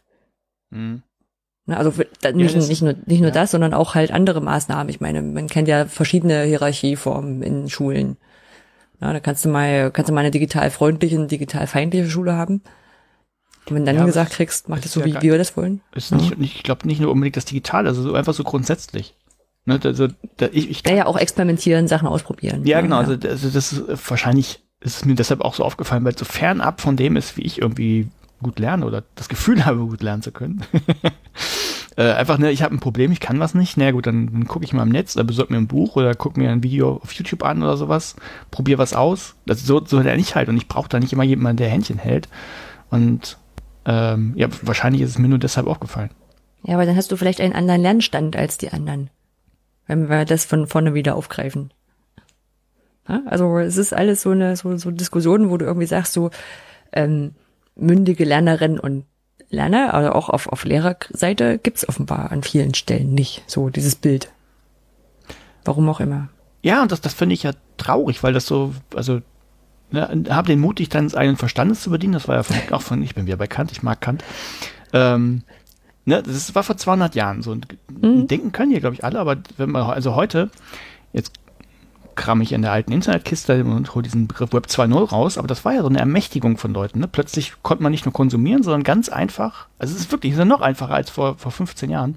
Ja, vielleicht für die für die jüngeren Zuhörerinnen und Zuhörer. Also, Web- also früher konnte man ähm, noch nicht so gut selber ins Internet reinschreiben. Da musste man wirklich ein Nerd sein und also zumindest sowas wie HTML und Server bedienen können. Ähm, und Web 2.0 war das erste, wo man dann einfach mal einen Kommentar schreiben konnte. Und Ja, vor, vorher war das halt Fernsehen aus dem Internet. danach war es mit Nicht mal. Fernsehen, fällt, Ja. ja. Video bedurft. Also Zeitung aus dem Internet. Das war, war, war, war Teletext auf dem Computer. genau. Und, ne, also für die, die jungen Hüpfer da draußen, äh, es gab keinen Rückkanal oder ganz schwierig noch. Und, und heute ist das ganz normal, dass man das kann. Ne? Also man kann auch, Warte, man, ja. kann, man kann Inhalte produzieren, man kann sie verteilen, auf, äh, über YouTube erreichst du die ganze Welt oder das geht alles. Da, äh, ja, ja, ich drift. Ich, ich hätte gerne noch einen Call to Action. Menschen die unter 30, die diesen Podcast hören, bitte meldet euch mal kurz. Ja, ich weiß Ja. nicht, deshalb, also deshalb müsste man Kant, glaube ich, erweitern. Ich habe, das habe ich ja in einem, in einem Vortrag auch mal benutzt als Titel. Irgendwie nicht habe ich den, den Mut, dich deines eigenen Verstandes zu benutzen, sondern habe den Mut, dich deine Möglichkeiten zu bedienen. Und die Möglichkeiten Mhm. sind ja da. Irgendwie Fortbildung, da muss man ja nicht mal was ins Netz stellen, aber einfach die Möglichkeiten, Fortbildung online zu konsumieren. Das ist ja nicht, ja, ich nenne es konsumieren. Allein das geht ja schon. Es ist einfach eigentlich alles, alles im Netz und man muss es sich nur saugen. Ich habe aber auch sich dieses ein Gefühl, bisschen, bisschen, ein bisschen reflektieren, sich seine eigenen Gedanken machen, vielleicht auch mit anderen dazu austauschen. Und da braucht man echt keine Fortbildung und schon gar nicht ein Programm, das jetzt genau zugeschnitten ist auf einen. Ja, und ich habe das Gefühl, dass genau diese, diese, diese Diskussionen unter den Menschen, sagen wir so, die das halbwegs schon erkannt haben, ähm, aber auch immer wieder dahin zurückkommen, dass es so eine Selbsthilfegruppe gibt an Leuten, die sagen, oh mein Gott, äh, die Leute um mich herum verstehen mich nicht und wollen das alles als Ja, klassische Weiterbildung haben. ja, so. und das kann ich nicht. ja. So, e egal. Ähm, das war also ORC in Lübeck. Grundsätzlich, also äh, auch Feedback sehr schön, hat mir gefallen. Ähm, unter anderem, gut, ich habe HFNP-Kram gemacht, aber das erwähne ich jetzt gar nicht erst groß. Unter anderem äh, bin ich aber spontan noch hinzugestoßen zu einer Session von Christian Friedrich, der mich dazu eingeladen hat. Vielen Dank. Ähm, und ging so Podcast für Newbies, so quasi einmal durch den Planungs- und Produktionsprozess, wie geht sowas. Und da warst du auch. Und das ist auch eine perfekte Überleitung, um zu fragen, Anja, was hast du denn so gemacht? Genau, ich habe Podcast gemacht mit Christian Friedrich. ähm, genau, und zwar hat äh, Christian hatte mich schon vor dem OER-Camp angefragt, ob wir das machen können. Er macht ja Hamburg hört ein Hu, also von der Hamburg Open Online Universität. Da, haben die einen Podcast, wo die üblicherweise über Projekte und Themen aus der Hu reden. Und ähm, wir waren jetzt, wenn ich das richtig verstanden habe, die ersten externen. Hu, Ja? hu, hu ist irgendwie so lustig, so fast so schön wie, wie äh, die Partei, die Partei. man muss es Ja. immer, man betont es irgendwie immer, das ist witzig. Hu. Naja, weil es halt nicht nur ein O ja, ist. nee, ist auch, ja, Ähm, und ähm, jetzt habe ich rausgebracht, äh, wir waren eines der ersten Projekte außerhalb der WHO, ähm, die er da interviewt hat. Und äh, genau, Pod, der Podcast ist auch schon draußen, es ging echt schnell. Ähm, ich habe äh, ihn tatsächlich noch nicht gehört. Er hat mich auch gestern noch gefragt, ob ich schon gehört habe und ich so, nein, noch nicht. Ähm, aber Kai hat ihn schon gehört und er fa- fand ihn jetzt ganz gut. So. Gehört. Also man muss jetzt klar war man dabei, als man den aufgenommen hat. Ja, aber manchmal ist es im Hintergrund im Nachhinein doch nochmal interessant, was einem da so spontan eingefallen ist. Und das nochmal zu Ja, überhören. ich, ich, ich, hatte ihn, ich hatte ihn auch gehört. Ich weiß auch, irgendwas hattest du erzählt, dachte ich, ah, das wusste ich auch noch nicht, aber ich habe das schon wieder vergessen, was es war. aber es war Ah. auch was für mich dabei. Kann man mit Podcast lernen. Vielleicht bist du eher so der visuelle Typ. ja. Genau, die, diese, diese Podcast-Session haben wir gemacht und was mir besonders gut dran gefallen hat, also äh, Christian hat ja, also wir haben, nachdem wir diese, den Podcast aufgenommen haben, haben wir so eine größere Runde gemacht und wirklich so Podcast für Newbies mal erklärt. Und Christian hatte ja so ein, so ein Workshop-Programm, was er auch schon mal eingesetzt hatte anderswo, wo er so diesen Podcast-Produktionsprozess so ein bisschen aufgedröselt hat und dann haben wir da irgendwie, keine Ahnung, 10, 15 Minuten über jeden Teil extra gesprochen. Mhm. Ne? Und schön fand ich so, Christian hat was gesagt, wie das etwa sein könnte, sein müsste, ähm, was so das Übliche wäre, wie man das macht. Also ähm, was mir besonders hängen geblieben ist, sowas wie, ähm, naja, ihr nehmt ja zwei Spuren auf, aber das wird am Ende immer Mono und wir beide dann immer so, nö, Mhm. machen wir nicht. man braucht das und das, nö, machen wir nicht. Nee, also von der, von den anderen Sachen, die machen, wir machen ja auch andere Sachen dafür komisch. Ja, ja, ja, wir haben ja auch durchaus, auf, getrennt und genau, wir haben ja auch durchaus gesagt, dass Naja. es bisschen, bisschen russisch ist, was wir hier machen, aber es funktioniert. Nein, und ähm, ja, dafür hat er uns ja aber auch dazu geholt, weil er gesagt hat, ähm, so diese verschiedenen Möglichkeiten mal einfangen. Ja, genau. Mit einer ähm, überdurchschnittlich hohen Quote an Menschen, die Podcasts hören. Mhm. Ja. Das war. Ja. Weil die anderen wahrscheinlich einfach nicht gekommen sind. Genau. Ich war auch beim OER-Camp in Lübeck, wie wir schon angefangen angefangen hatten. Ähm, und ähm, ich habe dafür mit Kai zusammen einen Leuchtturm gebaut. Wir hatten ein Leuchtturmprojekt, wir haben einen Leuchtturm gebaut. Ja. Ähm, und zwar war die Idee, ähm, ich weiß gar nicht, ob das von vornherein so bestand oder ob es daraus entstanden ist, weil sich sehr viele Newbies angemeldet hatten beim OER-Camp in Lübeck. Das waren etwa 70 Prozent Newbies. Also Menschen, die vorher noch nie beim OER-Camp waren. Mhm. War. Und ähm, da war halt so die Idee, man könnte ein, ein Mentorenprogramm aufsetzen, äh, das so alte Hasen mit Newbies zusammenführt, damit man so ein bisschen so gleich einen Anschlusspunkt hat. Also gleich so Leute hat, die einen das erklären können bei Fragen, die, man vielleicht nicht am Anfang gleich so ein bisschen alleine rumsteht. Ja. Und ähm, da das, um das Ganze so ein bisschen zu framen, war dann so die die alten Hasen, so und nicht alt genannt, sondern ein bisschen netter als Lotsen bezeichnet und Lotsin. Und dann war die Idee, man könnte sich doch an einem Leuchtturm treffen. Und äh, Jöran hat dann mal geschrieben, er hat gegoogelt, äh, Leuchttürme könnte man irgendwie 1,30 Meter äh, aus Holz kaufen oder einen Meter zum Aufblasen. Und ob Lübeck da nicht noch eine Idee hätte. So. Und dann haben Kai und ich überlegt, so, ja, warte mal, das, das können wir, das können wir bestimmt lasern. Man kann alles lasern. Man kann alles lasern, genau. Dann haben wir, ähm, hatte ich irgendwie zwei Stunden später den ersten Entwurf fertig, wobei die erste Stunde rumsuchen auf Pinterest bestimmt war. Also was man da so machen könnte, weil mir ist dann zwischendurch noch eingefallen, naja, man könnte es auch so machen, dass es eigentlich dann auch ein Regal ist. Na, dass es nicht ganz so, so sinnfrei nur ein Leuchtturm ist. Und naja, ich habe dann so ein paar so ein paar Prototypen gemacht und dann noch was dran verbessert und hier noch was dran verbessert und äh, zum Schluss ist angemalt und ähm, eine eine traumhaft schöne bunte Leuchte draufgebaut. Wo ich also wir werden nach Rundumleuchten gesucht und äh, das Ding gefunden, das war eine, es nennt sich Disco-Leuchte. Also es gibt so schöne Sachen im Baumarkt zu kaufen. ja, sah auch gut aus. Ja, war so, ist wirklich so, so Regenbogenmuster, was das Ding ausspuckt. Das ist, war schön. Ja, aber ich verlinke mal noch den äh, Beitrag im Forum vom FabLab. Also wenn ihr euch auch einen Leuchtturm bauen wollt, das Ding ist auch äh, richtig frei lizenziert, also ohne, ihr müsst nicht reinlasern, dass wir das gebaut haben, sondern wirklich CC0, what the fuck, äh, GPL, schreibt unseren Namen nicht drauf, Lizenz. ähm, genau, kann man sich selber nachbauen. Ja. Genau, ich hatte auch zwei Newbies, ähm, wobei das nur halb Newbies war. Der eine war schon mal ähm, auf einem OR-Camp, hat aber ähm, sich trotzdem als Neuling angemeldet. Das war ganz, ganz cool, weil man so kommt, man halt so nochmal mit anderen Leuten zusammen und ist nicht so in der, in der nerdigen Filterblase, will ich jetzt mal sagen. Also weil man, es kommen ja doch einige Leute, wo man sagt, oh, schön, die mal wieder zu sehen. Mhm. Und dann ist das OER-Camp rum und man hat gar nicht mit anderen groß gesprochen. Das Ja. ist ja auch doof. Und als, ähm, als Mensch mit Informatikstudiumshintergrund ist man jetzt auch nicht so der Mensch, der auf andere zugeht. Was? Nein.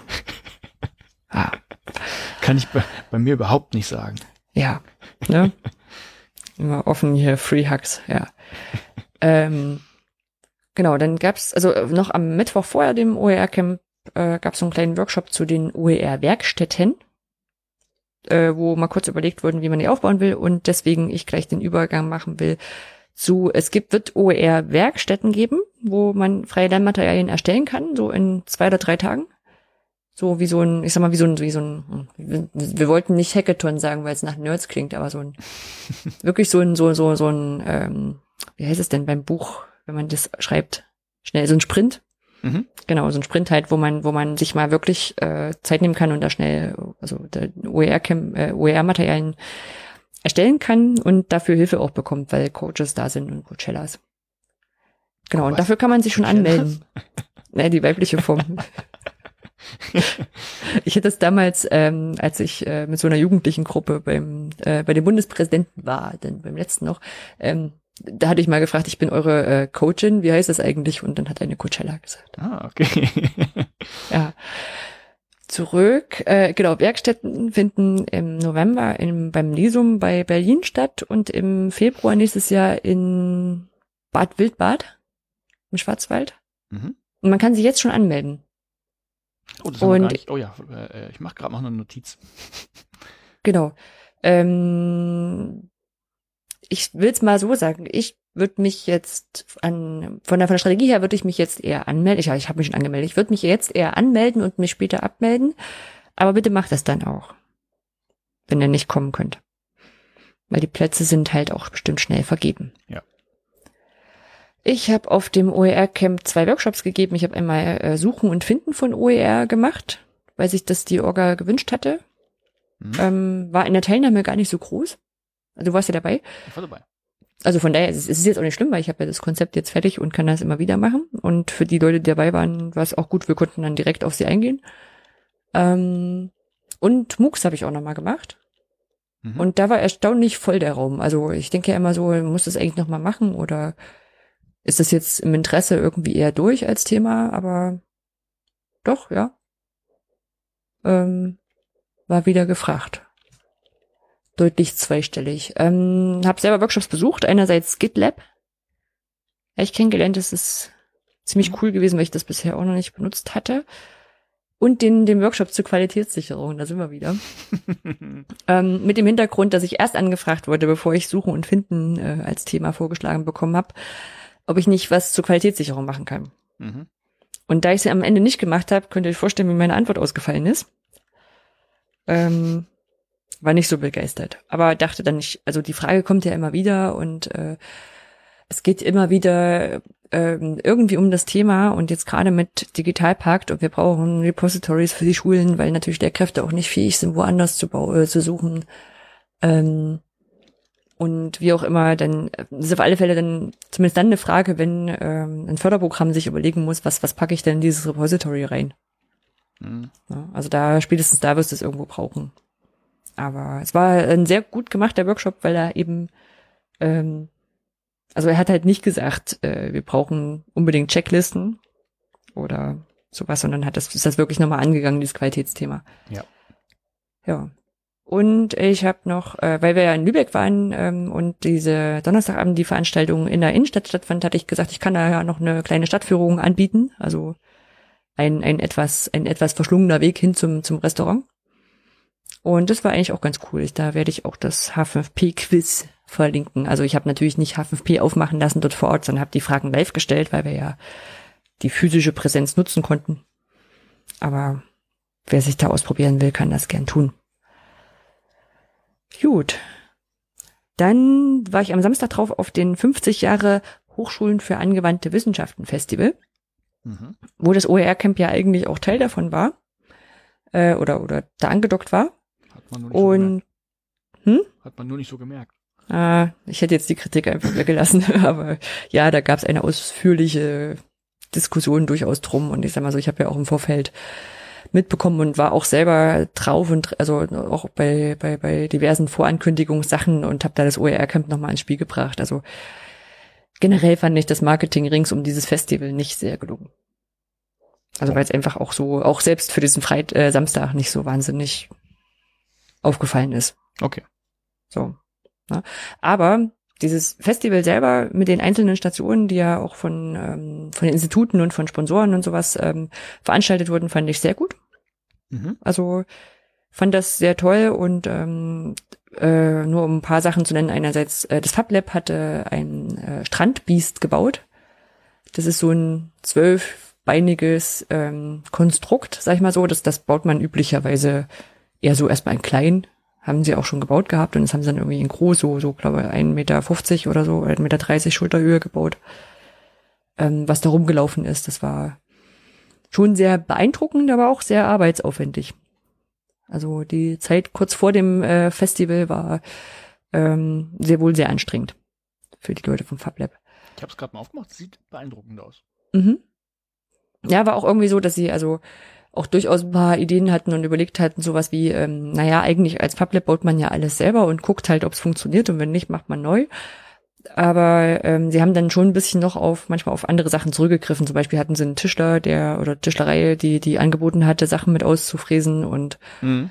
ähm, haben auch mit einem Statik, hm, Professor oder Dozenten oder wie auch immer, äh, mal geguckt, naja, bis welche Belastung das Ding jetzt standhält. Ja. Weil Wenn ich das so in, in, keine Ahnung, 20 Zentimeter Größe oder so baue, muss ich halt keinen Wind mit berechnen. Das ist bei so einem Mm, großen Ding ja. anders. Ja. Ja. Wann bricht das Ganze und so, oder? Also das fand ich, ist wieder so, dass der, der Prozess interessanter ist als das Ergebnis. Ja, aber auch so, also für die, die das jetzt nicht sehen können, äh, oder die es vielleicht nicht parallel aufhaben, es sieht so ein bisschen aus wie eine große Spinne aus Holz. ja. Interessant. Genau. Ähm, wir waren dort auch auf einem Vortrag von einem, von dem Ingenieur des Hansaparks oder von dem Chefingenieur des Hansaparks, es gibt eine mehrere dort, der erzählt hat, wie sie den Schwur des Kernern gebaut haben und was man so macht, um den zu warten und wie das so funktioniert und welche Sicherheitsmaßnahmen da sind. Also ich würde trotzdem nicht mitfahren, aber ähm, es schien doch sehr sicher zu sein. Okay. Und auch so, ähm, ich meine, es, es klingt logisch und ist auch, äh, ist auch trotzdem wieder beruhigend zu hören, sowas wie, wenn der, ähm, wenn zum Beispiel dieser, dieser Wagen hochgezogen ist auf diesen Turm und dann losgelassen wird, dann passiert der Rest eigentlich nur über, über kinetische Energie Mhm. und, und, und Sachen, die ohne Strom funktionieren. Also das war ja so immer ein bisschen, auch die Frage war, was, was ist, wenn der Strom ausfällt und so. Ja. Ja, und äh, also Runter kommen sie alle. Runter kommen sie alle und auch so, er meint auch so, das Ding hält immer da, wo es sicher ist und wenn überhaupt irgendwie Stromausfall in, in Park ist, dann ist in den Achterbahnen immer der sicherste Platz. Okay. Ne? Also auch, äh, die haben ja auch diesen großen Freefall Tower, ne? Und Mhm. er meinte auch, wenn sich da irgendwie oben was verhakt, das Ding nicht, also nicht, nicht runterkommt, wie auch immer, dann gibt's auch immer diesen Worst Case, dass ein Mitarbeiter hochkraxelt, ähm, das, was auch immer das Problem ist, löst und dieses Ding fallen lässt, weil unten die Bremsung machten, machen Magnete und nicht etwa irgendwas strombasiertes. Ja, Ja. die werden ja wahrscheinlich wie, wie Fahrstühle auch so ein Sicherheitsding haben.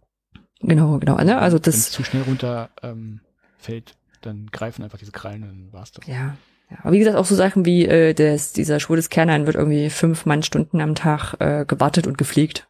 Das Echt? beruhigt Jeden auch. Tag? Okay. Ja, jeden Tag. Wow. Also ich meine, das heißt ja dann wahrscheinlich zwei Leute, früh und abends. Mhm. Ja, so, dann kommst du irgendwie eine, eine Stunde plus ein bisschen für jeden, aber ist schon, ist schon besser. Ja. Ja. Genau, wir waren noch bei Christoph Biemann. Der, das ist der Christoph von Sendung mit der Maus mit dem grünen Pullover. Das ist so ein bisschen Fandom, ne? Also kommt man nicht drum. Ähm, war schön, waren vor allem so kleine Experimente für, ähm, der hat auch Bücher rausgebracht, vielleicht können wir die noch verlinken, ähm, wo, wo so kleine Experimente drin sind, so die man auch wirklich mit Haushaltsmitteln machen kann und nicht extra irgendwie Großsachen anschaffen muss. Mhm. Ähm, das war sehr cool, wobei ich auch festgestellt habe, so ein bisschen, ähm, naja, seine Filme sind ja oft mit externer Moderation, also er spricht nicht so oft dazu. Mhm. Und äh, manchmal aber schon, also er ist jetzt kein, kein schlechter Redner oder so, aber merkt schon, das ist jetzt nicht so dieses klassische, ich erkläre euch das jetzt so einfach wie in Sendung mit der Maus-Ding. Ne? Also es war auch nicht so gestellt, sondern es war wirklich natürlich Ja. gesprochen und entsprechend auch so ein bisschen, mh, naja, mit so ein bisschen Unsicherheiten, wenn was im Publikum passiert ist und so. Ne? Also es war jetzt nicht so das, Hm, ähm, aber das, das hat es eher fast noch sympathischer gemacht. Ja, klar. Aber ich war ja auch, äh, also war ja auch, also war ja auch so ein Held. genau, und, äh, und beim Science Slam abends war ich noch, was auch großartig war. Man müsste öfter zu Science Slams gehen. Es müsste mehr Science Claims geben. Das auch. ja. Ja. Ähm, genau, und dann war ich beim letzte Woche beim bei der Arbeitstagung offene Hochschulen und hatte so ein bisschen auch so eine Sinnkrise, äh, wie du es auch ähnlich angefangen hattest. Ähm, das aber die Arbeitstagung off, äh, also heißt offiziell die Arbeitstagung der wissenschaftlichen Begleitung aus dem Projekt Wettbewerb offene Hochschulen und so weiter. Das ist das, wo wir im Projekt PMUX weiter mit gefördert werden, also wo wir äh, MOOCs für beruflich, äh, äh, beruflich begleitende, äh, berufsbegleitende Sachen sind, für die wissenschaftliche Weiterbildung. Mhm. Und damit sind wir ein bisschen exot, weil MOOCs macht sonst kein anderer und die meisten machen so, ähm, machen, machen Online-Studienangänge, äh, Studiengänge zur wissenschaftlichen Weiterbildung und Angebote und sowas. Und aber da ist auch so eine Sache, so, so, so wie du es auch angedeutet hast, ne? Also wenn man Menschen nicht durch Bildungsangebote durchführt, ähm, dann wird das nichts. Mhm. Ne? Ich war in so, in so einem Kurztrack drin, ähm, ähm, Kurzformate in der, in der Akademie, in der wissenschaftlichen Weiterbildung. Und dann ist auch sowas, sowas gefallen wie, naja, wenn man sich das so aussucht, ähm, den, den kann es auch so ein gefährliches Halbwissen geben. Na, und wo ich dann gemeint habe, ich habe ein Diplom studiert, ich konnte mir auch zum, also unter bestimmten Spielregeln Sachen aussuchen. Ja. Ähm, und auch so, ähm, naja, was mir, was mir, was mir gar nicht gefallen hat, so ein bisschen dieser Elfenbeinturm von Hochschulen. Also ich finde Hochschulen klasse und äh, finde das richtig gut, dass wir so ein, so ein System haben, was auch ähm, gerade im Erststudium nicht wirklich was kostet. Ne? Also die Gebühren ja für andere Sachen draufgehen und auch so links und rechts noch ein paar Kosten sind. Aber finde es sehr, sehr gut. Aber wenn man so das anhört, dann, also die Hochschulen als Weiterbildungseinrichtung werden ja eigentlich jetzt nicht wahrgenommen. Also mhm. ich, ich glaube, also ich, ich denke, dass die große Wahrnehmung so ist, Hochschulen sind fürs Studium da und dann forschen die und weiter, aber ähm, das ist jetzt eigentlich nichts, wo ich nochmal hingehe, wenn ich 40 bin und noch was lernen will. Ja. ja. Weil wenn ich was lernen will, gehe ich dahin, wenn ich jünger bin. Und ähm, das soll jetzt, soll oder darf und soll aufgebrochen werden und das ist ja auch gut, aber dass man da auch mal dran arbeiten muss, dass das überhaupt bekannt wird und dann aber auch Formate anzubieten, die auch interessant sind. Ne? Und nicht sowas wie, ja, wenn ich einen Master habe, dann weiß ich ja auch, was ich habe und was ist, wenn ich da nur drei Kurse mache, ist das dann schlimm? Ja, also war, war, war eine seltsame, seltsame Grundstimmung. Mhm. Und das aber irgendwie, also die einzelnen Leute waren meistens total cool drauf und, und, und nett und sowas, aber da war so, weiß ich nicht, so ein ob es vorauseilender Gehorsam an verschiedenen Stellen ist. Ne? Also mhm. als die eine meinte, wir müssen, wir müssen ja auch gucken, dass auf, auf die Wissenschaftlichkeit der Angebote Wert legen. Und ich dann gefragt habe, naja, was ist denn das? Und also was, was, was sie damit meint, heißt das, dass einfach ein Prof dran beteiligt sein muss? Oder? Kilo Jung-Methode. Ja, und sie dann sagte so, naja, ähm, sie, sie, und sie hat dann erzählt, das ist der Vorwurf, den sie bekommen. Na, wenn sie jetzt sowas machen wie, äh, wir haben in den Pflegestudiengängen eben auch sowas wie ein Erste-Hilfe-Labor im Einsatz. Mhm. Und das wäre ja nicht wissenschaftlich, weil das kannst du auch beim ADAC machen. Und na, also wo diese, diese Kritik gar nicht so stark von, von den Leuten selber kommt, sondern so reingetragen wird. Mhm.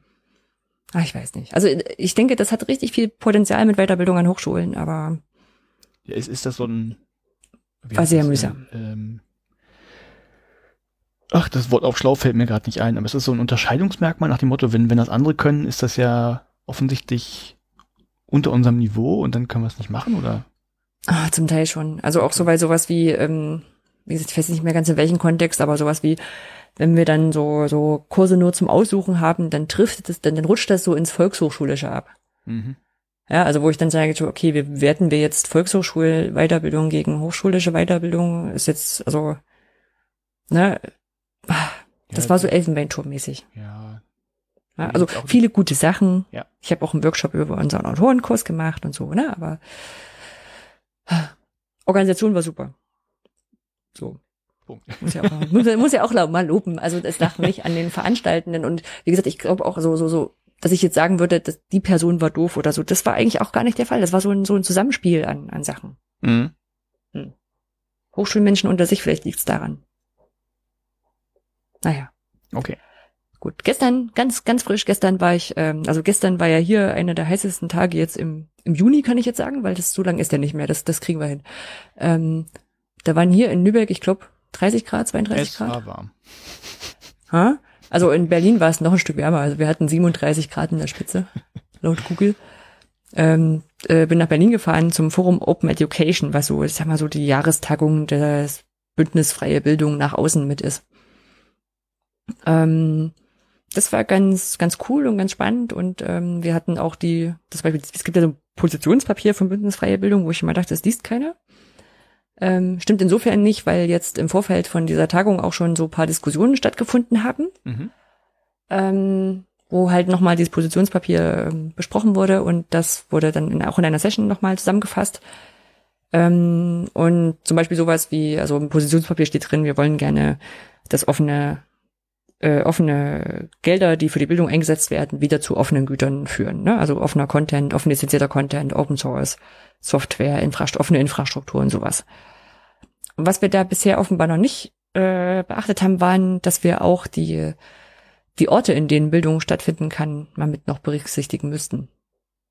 Na, das ist eben nicht nur auf äh, Geld, was in Bildung fließt, heißt immer, dass Geld in Schulen, in Hochschulen und in anderen traditionellen Weiterbildungseinrichtungen sind, sondern auch durchaus sowas wie junge Tüftler, ähm, Hackerspaces, Fablabs, Bibliotheken, Museen, ne? Also dass mhm. das auch mitgedacht wird. Entweder als als als äh, Möglichkeit von der Schule sich dahin zu begeben, dort was zu lernen, oder eben direkt nochmal das als weiteres Angebot auszubauen. Mhm. Ja, ähm, war auch eine Sache, ich meine, da haben halt auch Leute von den jungen Tüftlern mitgesprochen und äh, das ist dann natürlich auch irgendwo dabei, dass die sagen, ja, wir haben aber auch Probleme, unsere Programme immer in diesen Förderlogiken unterzubringen. Ja, weil letztendlich äh, ist ja trotzdem die Frage, wer kriegt das Geld? Ja. Ja, und äh, dann ist es doch besser, man macht was, wo halt Leute dahinter stehen, die das möglichst auch in die Breite tragen können. Ja, ja. kleines kleines Fangirl-Erlebnis. Äh, Marina Weißband hat dort auch mitdiskutiert. ja, äh, nee, ansonsten war sehr, sehr warm. Da war, war hinterher noch so eine parlamentarische Debatte mit drei VertreterInnen aus der, äh, aus dem Bundestag. Einmal SPD, einmal FDP, einmal Grüne. Mhm. Und ja, ähm, die Moderatorin stieg ein mit Willkommen zum parlamentarischen Saunaabend. Also es hat sehr getroffen. es war sehr warm. Genau. Dann bin ich auch schon fast durch, äh, weil es mich in letzter Zeit beschäftigt hat. Äh, mein glorreiches Leben als EduCamp-Vorstandsvorsitzende hat in letzter Zeit vor allem mich damit beschäftigt, den Schlussverwendungsnachweis fürs EduCamp Hatting 18 zu erstellen. ich, vielleicht muss ich noch was so, machen. Hätte ich da sehr viel Spaß dran. Ja, ich habe auch überlegt, so, das war eine voll gute Idee, mich damit so weit zu stellen, aber es ist für eine gute Sache. Und ich, ich verstehe so langsam, was dahinter steckt. Ja. Genau, und ein bisschen Urlaub zu planen, weil ab übermorgen bin ich drei Wochen nicht da. Wir haben also quasi eine Sommerpause, von denen quasi keiner was mitbekommt, weil wir es vielleicht doch etwa, etwa im gleichen Rhythmus schaffen aufzunehmen. Mal gucken. Das ist die, die Folge mit den schlechtesten Downloadzahlen gewesen überhaupt. Welche? Ne, die äh, äh, Talk ohne Anja-Folge. Ach so. So weit habe ich noch. Ah. Ja. Das heißt, du machst gar keine. Ah ja, okay. Wir nee, können, sonst können wir gucken, ob, ob, das, ob das besser ist. Vier Wochen wieder da bist, brauchen wir es ja nicht. Nee, mal gucken wir mal. Gut. Sonst können wir es umgekehrt machen.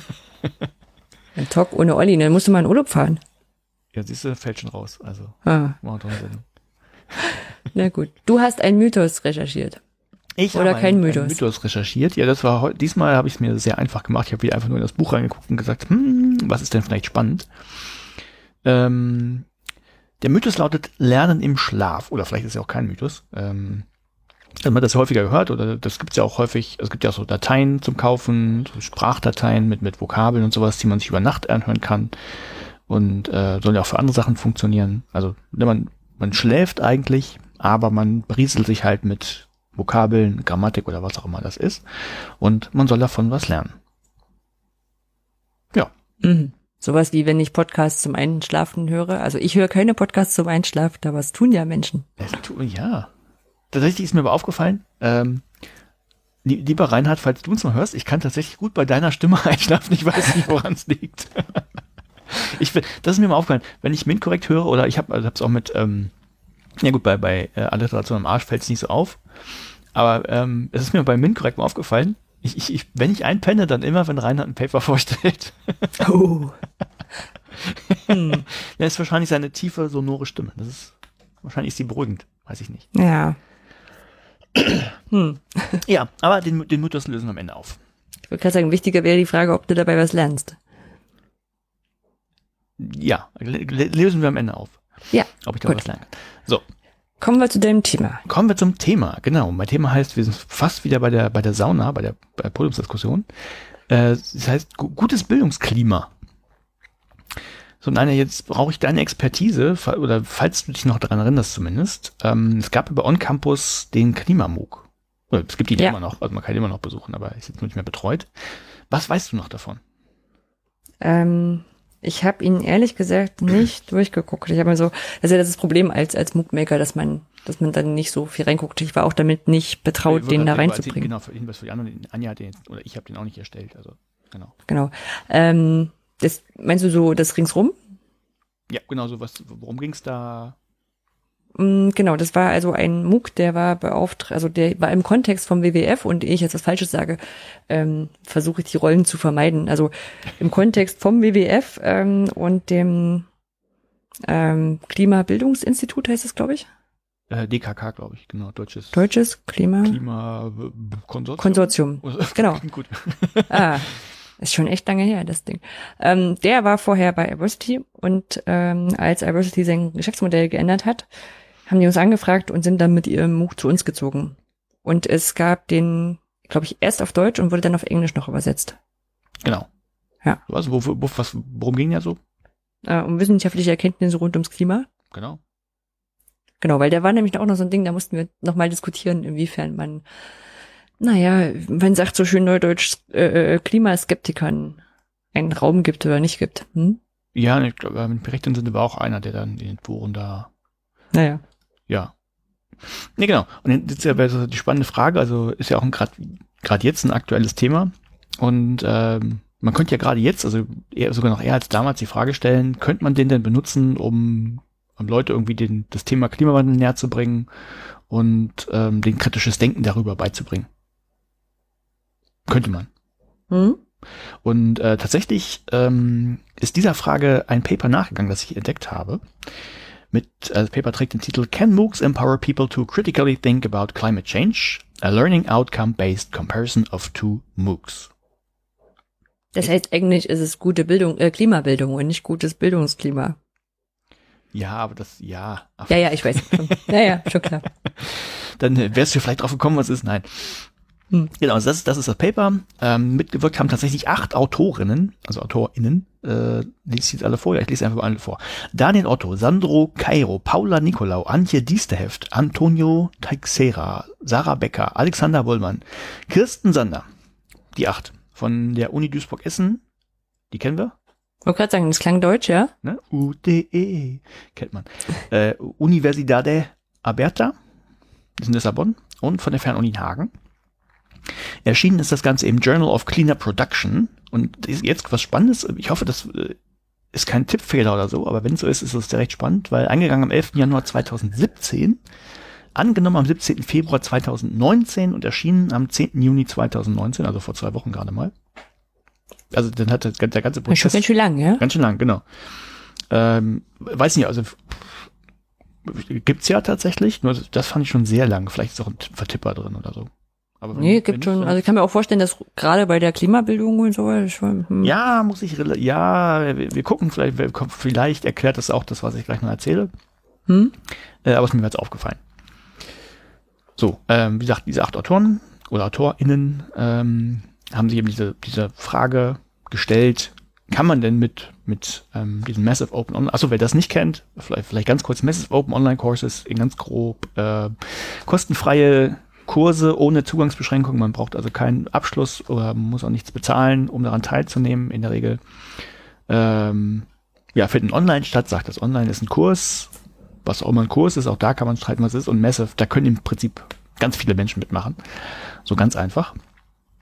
Und äh, da haben die eben zwei Kurse gefunden zum Thema Klimawandel, die eben genau das zum Ziel hatten, Leuten das Thema näher zu bringen und ähm, ja, mit dem, mit dem Ziel, dass sie danach besser kritisch darüber nachdenken können und sich eine Meinung bilden können und mitdisku mitdiskutieren können.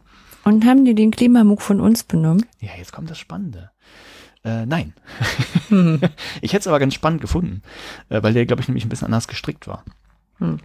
Ähm, ja, vielleicht, vielleicht erstmal zum Vorge Vorgeplänkel, also ähm, was sie auch gemacht haben, auch mit jetzt vor dem Hintergrund, ähm, 2017 ist wahrscheinlich, dann stelle ich jetzt erst fest, wahrscheinlich sogar realistisch, äh, weil sie nämlich in dem Fall noch Sachen von 2015 zitiert hatten.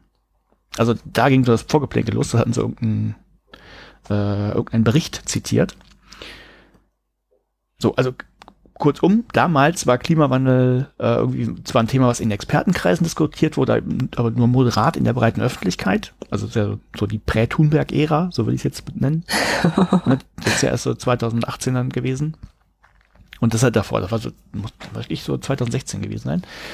Ähm, so, das ist ja natürlich blöd, äh, wenn das nicht in der breiten Öffentlichkeit irgendwie thematisiert wird, weil das ja irgendwie eine Voraussetzung ist, dass die Politik das überhaupt behandelt. Ne, entweder weil die Leute Parteien wählen, die sich mit dem Thema beschäftigen, oder weil sie es dann aufgreifen, weil die was für die Bevölkerung tatsächlich interessant ist. Und wenn das da nicht so verbreitet ist, dann ähm, ja, passiert wahrscheinlich auch nicht so viel. So, von daher, das ist blöd. Und so dann war so der Tenor, nötig sei eine, sie haben es Climate Literacy genannt, wobei ich nie weiß, wie man Literacy richtig übersetzt. Jetzt müsste ich wieder Christian Friedrich fragen, der wüsste das. Ja, ich, ich sehe es immer so als, als Kompetenzen im Umgang mit oder sowas. Aber es ist. Nennen wir es einfach Kompetenzen im Umgang mit hm. Klimadiskussionen. Genau. So, und von der Idee, also Leute müssten sich damit mehr auskennen und wenn es diese Massive Online Courses gibt, ne, die sollen ja dafür auch, oder viele haben sie ja gehypt dafür, guck mal, jetzt haben wir so die, die Bildung für die Massen und alle können kostenlos was lernen ohne große Probleme. Das kleine Mädchen aus Pakistan im Stanford genau. äh, Informatikerkurs. Genau, und wenn das hm? geht, ne, dann müsste man ja auch über Klimawandel vielleicht was lernen können. Und ähm, ja, dieser Frage sind sie halt nachgegangen, ob das denn geht. Und dazu haben sich zwei Kurse angeguckt, aber nicht den aus Lübeck beziehungsweise von Iversity ja vorher. Und, ja, der ist bestimmt zu klein, ne, aus als deutschsprachiger Kurs. Äh, nee, tatsächlich nicht, kommen wir auch drauf. Wahrscheinlich, ähm, also Iversity, da hatten die wahrscheinlich keine Aktien dran, weil sie nicht kannten und noch nicht reingucken konnten. Und äh, der in, in Lübeck war ja offen, aber der ist ja auch erst, lass mich lügen, 2017 gestartet. Richtig? Ja, muss 2017 mhm. gewesen sein, wie Mitte 2017. Und dabei das Paper schon eingereicht. Also ah, ja, natürlich. Dann ne? konnten sie natürlich nicht, ne? ja. Hm, Sonst na. hätten sie es wahrscheinlich gemacht. Bestimmt. Ähm, ja, der wäre aber ein bisschen anders gewesen. Kommen wir, kommen wir gleich drauf. Jeweils hatten die, die anderen beiden konkret zum Ziel, eben dieses Thema aus einer, so einer breiten Perspektive zu beleuchten. Also nicht nur so die naturwissenschaftlichen Fakten, wie funktioniert der Klimawandel, sondern auch so, ähm, wie heißt es immer so schön, Governance, also was macht die Politik damit, wer entscheidet da, äh, Richtung Betriebswirtschaft, welche Fragen kann man da diskutieren und klären. Ne? Also alle so Faktoren da so reinspielen, weil es interdisziplinär ist. Das war das eine. Und das andere, die, die waren auch, ähm, also die Kernbotschaft sollte einfach sein, dass ähm, dieses Thema Klimawandel ein soziales Gerechtigkeitsproblem ist. Ne, das ist oder Gerechtigkeit, also nimmt streicht Gerechtigkeit, dass es ein soziales Problem ist, das irgendwie alle was angeht. Das sollte auch mit rumkommen. Ja. Das waren so die zwei Ziele in, in beiden. Und da weiß ich halt nicht, ob das bei dem ähm, Klimamug oder äh, wie hieß er anders? Äh, Climate Change, irgendwie so heißt mhm. glaube ich. Ob das da so war, ich glaube, da ging es tatsächlich eher so schwerpunktmäßig nur um die diese naturwissenschaftlichen. Hätte ich, hätte ich jetzt auch vermutet von den ja. Videos, die ich noch im Kopf ja. habe, aber. Bin, bin ich mir auch nicht hundertprozentig sicher, aber von daher ähm, wäre es vielleicht ganz interessant gewesen, die noch als Kontrast zu haben. Man vielleicht sollten wir mal eine Weiterbildung in Bayern Campus machen und die MOOCs uns angucken. ja, also wahrscheinlich könnte man das begrenzt sogar noch machen. Äh, ja, ein bisschen schwierig, weil es jetzt eine, oder müsste jetzt frische Absolventen quasi nehmen. Ähm, man könnte so einen Vergleich nochmal vielleicht machen. Weiß nicht, ob es lohnt. Mhm. So, also diese beiden gab's und äh, haben die auch sehr simpel gemacht. Die haben einfach einen Fragebogen äh, erstellt, den sie ähm, an alle geschickt haben, die diesen Kurs absolviert haben und die sollten den beantworten. Noch keinen großen Fragebogen. Ähm, ja. So, aber vielleicht zu den Kursen, damit wir mal diese Unterscheidungsmöglichkeit haben. Also der eine, äh, der hat, oder wurde initiiert in der Fernuni in Hagen, der hieß Climate Change, a Question of Justice. Also schöner, knackiger Titel. Äh, der ist entstanden in der Kooperation mit der Universität in Lund in, Lund, in Schweden. Äh, war ein klassischer Ex-MOOC, also äh, naja, sagen wir einfach, wenn ihr, wenn ihr wisst, was ein MOOC ist, ich das jetzt noch weiter aufdröseln muss. Also so ein Online-Kurs mit, sagen wir, stark videobasiert und sehr geleitet. Nennen wir es einfach so. Ähm, also der war eingeteilt in acht Abschnitte. Ich glaube, das waren Wochen, das stand nicht drin, aber ich nehme an, dass es Wochen waren, passt vom, vom Zeitraum her, weil er über zwei Monate lief. Und sah einfach so aus, dass es in jedem Abschnitt ungefähr fünf Videos gab, die alle so eine Länge von zehn Minuten hatten, wo halt ein Experte aus dem jeweiligen Feld was erzählt hat. Es gab ein Diskussionsforum, also auch wie man es aus Lübeck zum Beispiel kennt. Ähm, in, der, äh, in, in, der Laufzeit war der auch betreut, der Kurs. Das heißt, es gab einen Tutor, der da ins Forum reingeguckt hat und Fragen beantwortet hat. Äh, zusätzlich hat er noch einen, einen wöchentlichen Live-Chat gemacht, wo er so die, die Themen aus dem Forum nochmal zusammengefasst hat und nochmal in den Kontext eingestellt hat, was ich ganz schön fand. Äh, Neuigkeiten hat er mit reingehauen. Es gab mal Choice-Quizzes, also ne, nichts spektakuläres Besonderes. Äh, so von der, weil du sagtest, von der Größenordnung passt es vielleicht nicht, da habe ich mich nachgeguckt. Äh, der der Klimamug hatte, äh, der, also die deutsche Version hatte 2810 Teilnehmerinnen und Teilnehmer bis jetzt, oder nochmal eingeschrieben, ne? Mhm. Und äh, dieser Kurs hatte 2908 Teilnehmerinnen, also jetzt nicht. Aber wahrscheinlich in dem einen Durchlauf, ne? Also die sie da befragt haben, oder? Äh, in, in dem Durchlauf, ja, aber es war auch ein internationaler, der war auch Englisch, also von daher, wenn man oh, das ja. vergleicht mit dem, mit dem ähm, dem englischsprachigen in, in Lübeck, da waren es über 3000, also von der Größe. Ja, und das, ich weiß jetzt gar nicht mehr, ob der auf Iversity, ob das der englische war oder der deutsche. Ich glaube, es war der deutsche. Das muss der deutsche gewesen sein, meine ich. Hm. Nee, also ja. also von, von der Größenordnung her würde ich sagen, das passt schon. Braucht man sich nicht verstecken. Nö, genau. Ja. Also das war der. Äh, wie gesagt, international auch äh, angelegt, wobei Schwerpunkt, wie, ja, fast wie zu erwarten, über Europa und, und USA von den Teilnehmern und Teilnehmern und der Rest so verteilt über den, den Rest des, des, Erdballs, aber auch dann da komplett, wo in jedem, von, von jedem Kontinent wen. Ähm, so, dann der zweite, eben der aus Lissabon, von der Uni, heißt das, ja, Universidade heißt es dann wahrscheinlich, Aberta, oder Aberta, hm. äh, weiß nicht, der hieß dann ähm, The Lived Experience of Climate Change ein bisschen anders, also nicht ganz so knackig. Äh, da, ich, da musste ich erst nachgucken, was es sein soll. Der ist, wurde als iMOOC bezeichnet. Und das heißt nach österreichischem Vorbild. der, dieser iMOOC. nee, hm? er hat einfach, äh, ich habe ein bisschen gegraben, aber es ist jetzt auch nicht, also eigentlich auch so ein, so ein Ex-MOOC, nur der liegt, hat so eine besondere Betonung noch immer auf diese soziale Dimension. Das heißt, der Austausch soll noch stärker sein, sonst. Steht für Interaction oder wofür steht das eh? Äh, äh, es gibt, genau, den gab es im Interaction, da gibt es jetzt verschiedene Definitionen, es gibt auch verschiedene Interpretationen von diesem iMOOC. Interaction habe ich auch gefunden. Ähm, das, der wäre dann sehr praktisch angehaucht gewesen, war der hier aber tatsächlich nicht. Ähm, hier hieß er, die hatten so ein paar ähm, äh, Bausteine, auf denen das fußen soll, aber das war letztlich jetzt nichts Spektakuläres, das was eben, was, was das von anderen Kursen eigentlich unterscheidet, die man so kennt, das war wirklich die soziale Dimension, dass sie stärker zum Tragen kam. Äh, war ein bisschen anders, es gab insgesamt vier Durchläufe. Also nicht nur den einen. Dann waren die auch unterschiedlich lang, von also zwischen sechs und bis acht Wochen. Da haben sie wohl ein bisschen experimentiert.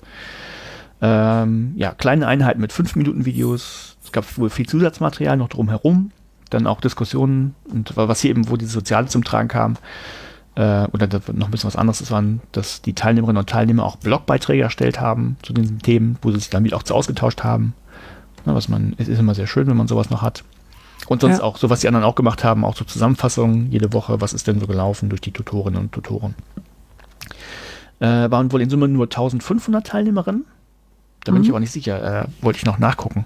Stand nicht drin, aber ich nehme an, dass es wahrscheinlich auch nicht Englisch war, obwohl der Titel Englisch war. Wollte gerade sagen, aber das, das, das, das klingt Englisch, ja. Hm? Bin ich, bin ich mir nicht ganz sicher. Sonst, also wenn, wenn das so war, dann für vier Durchgänge dann vielleicht also ne, betreute Durchgänge auch vielleicht doch ein bisschen weh. Oder vielleicht lag es am Marketing, kann auch sein. Aber jedenfalls ein bisschen mhm. kleiner. So, also was sie dann gemacht haben, dann haben sie alle angeschrieben, die diese Kurse äh, absolviert haben. Das heißt, absolviert am Ende wirklich, ähm, also in, in, Hagen hieß es mindestens 80 Prozent absolviert von diesen Quizfragen. Ich glaube, sowas ähnliches äh, gibt es ja ganz recht häufig, so als, als Quote. Und dann kriegt man, wenn man es ja. geschafft hat, kriegt man ein Zertifikat. Das waren in Hagen dann äh, auch ganz, äh, nicht ganz eindeutig. An einer Stelle stand 302, an einer Stelle stand 303. Also eine Zahl von beiden muss stimmen. Äh, Zertifikat. Also, also 15 Prozent macht das dann ungefähr überschlagen. 10, ungefähr 10 Prozent, genau. Ja. Ja, wobei, kommen wir auch gleich zu, diese, diese Abbruchquote oder so ist ja immer. Ja, ja. Ne? Genau. Ähm, da ich wollte ja nur ein, also ich, ich, ich versuche ja trotzdem solche Zahlen immer nur einzusammeln, zu sagen, ach naja, da brauchen wir uns nicht verstecken. Wir müssen uns keine Sorgen machen. Ja? Also es wäre ja nur komisch, wenn irgendwo anders dann heißt, nö, bei uns machen das 100 Prozent. So. Eure Kurse sind halt schlecht oder so, ne? Also das, das ist halt das, wo man sagt, was, so, was solange alle anderen bei einem ähnlichen genau. Level liegen. Man kann ja gucken, ja. was dann gefordert ist. Also wir, in Hagen waren es eben 80 Prozent von den Quizfragen. Mhm. Und äh, in den anderen Kursen waren ja Blogbeiträge drin. Also sagen wir mal, es ist aufwendiger, so ein Zertifikat da zu bekommen. Und da waren es in Summe von diesen 1500 auch nur 50. Mhm. Also deutlich weniger.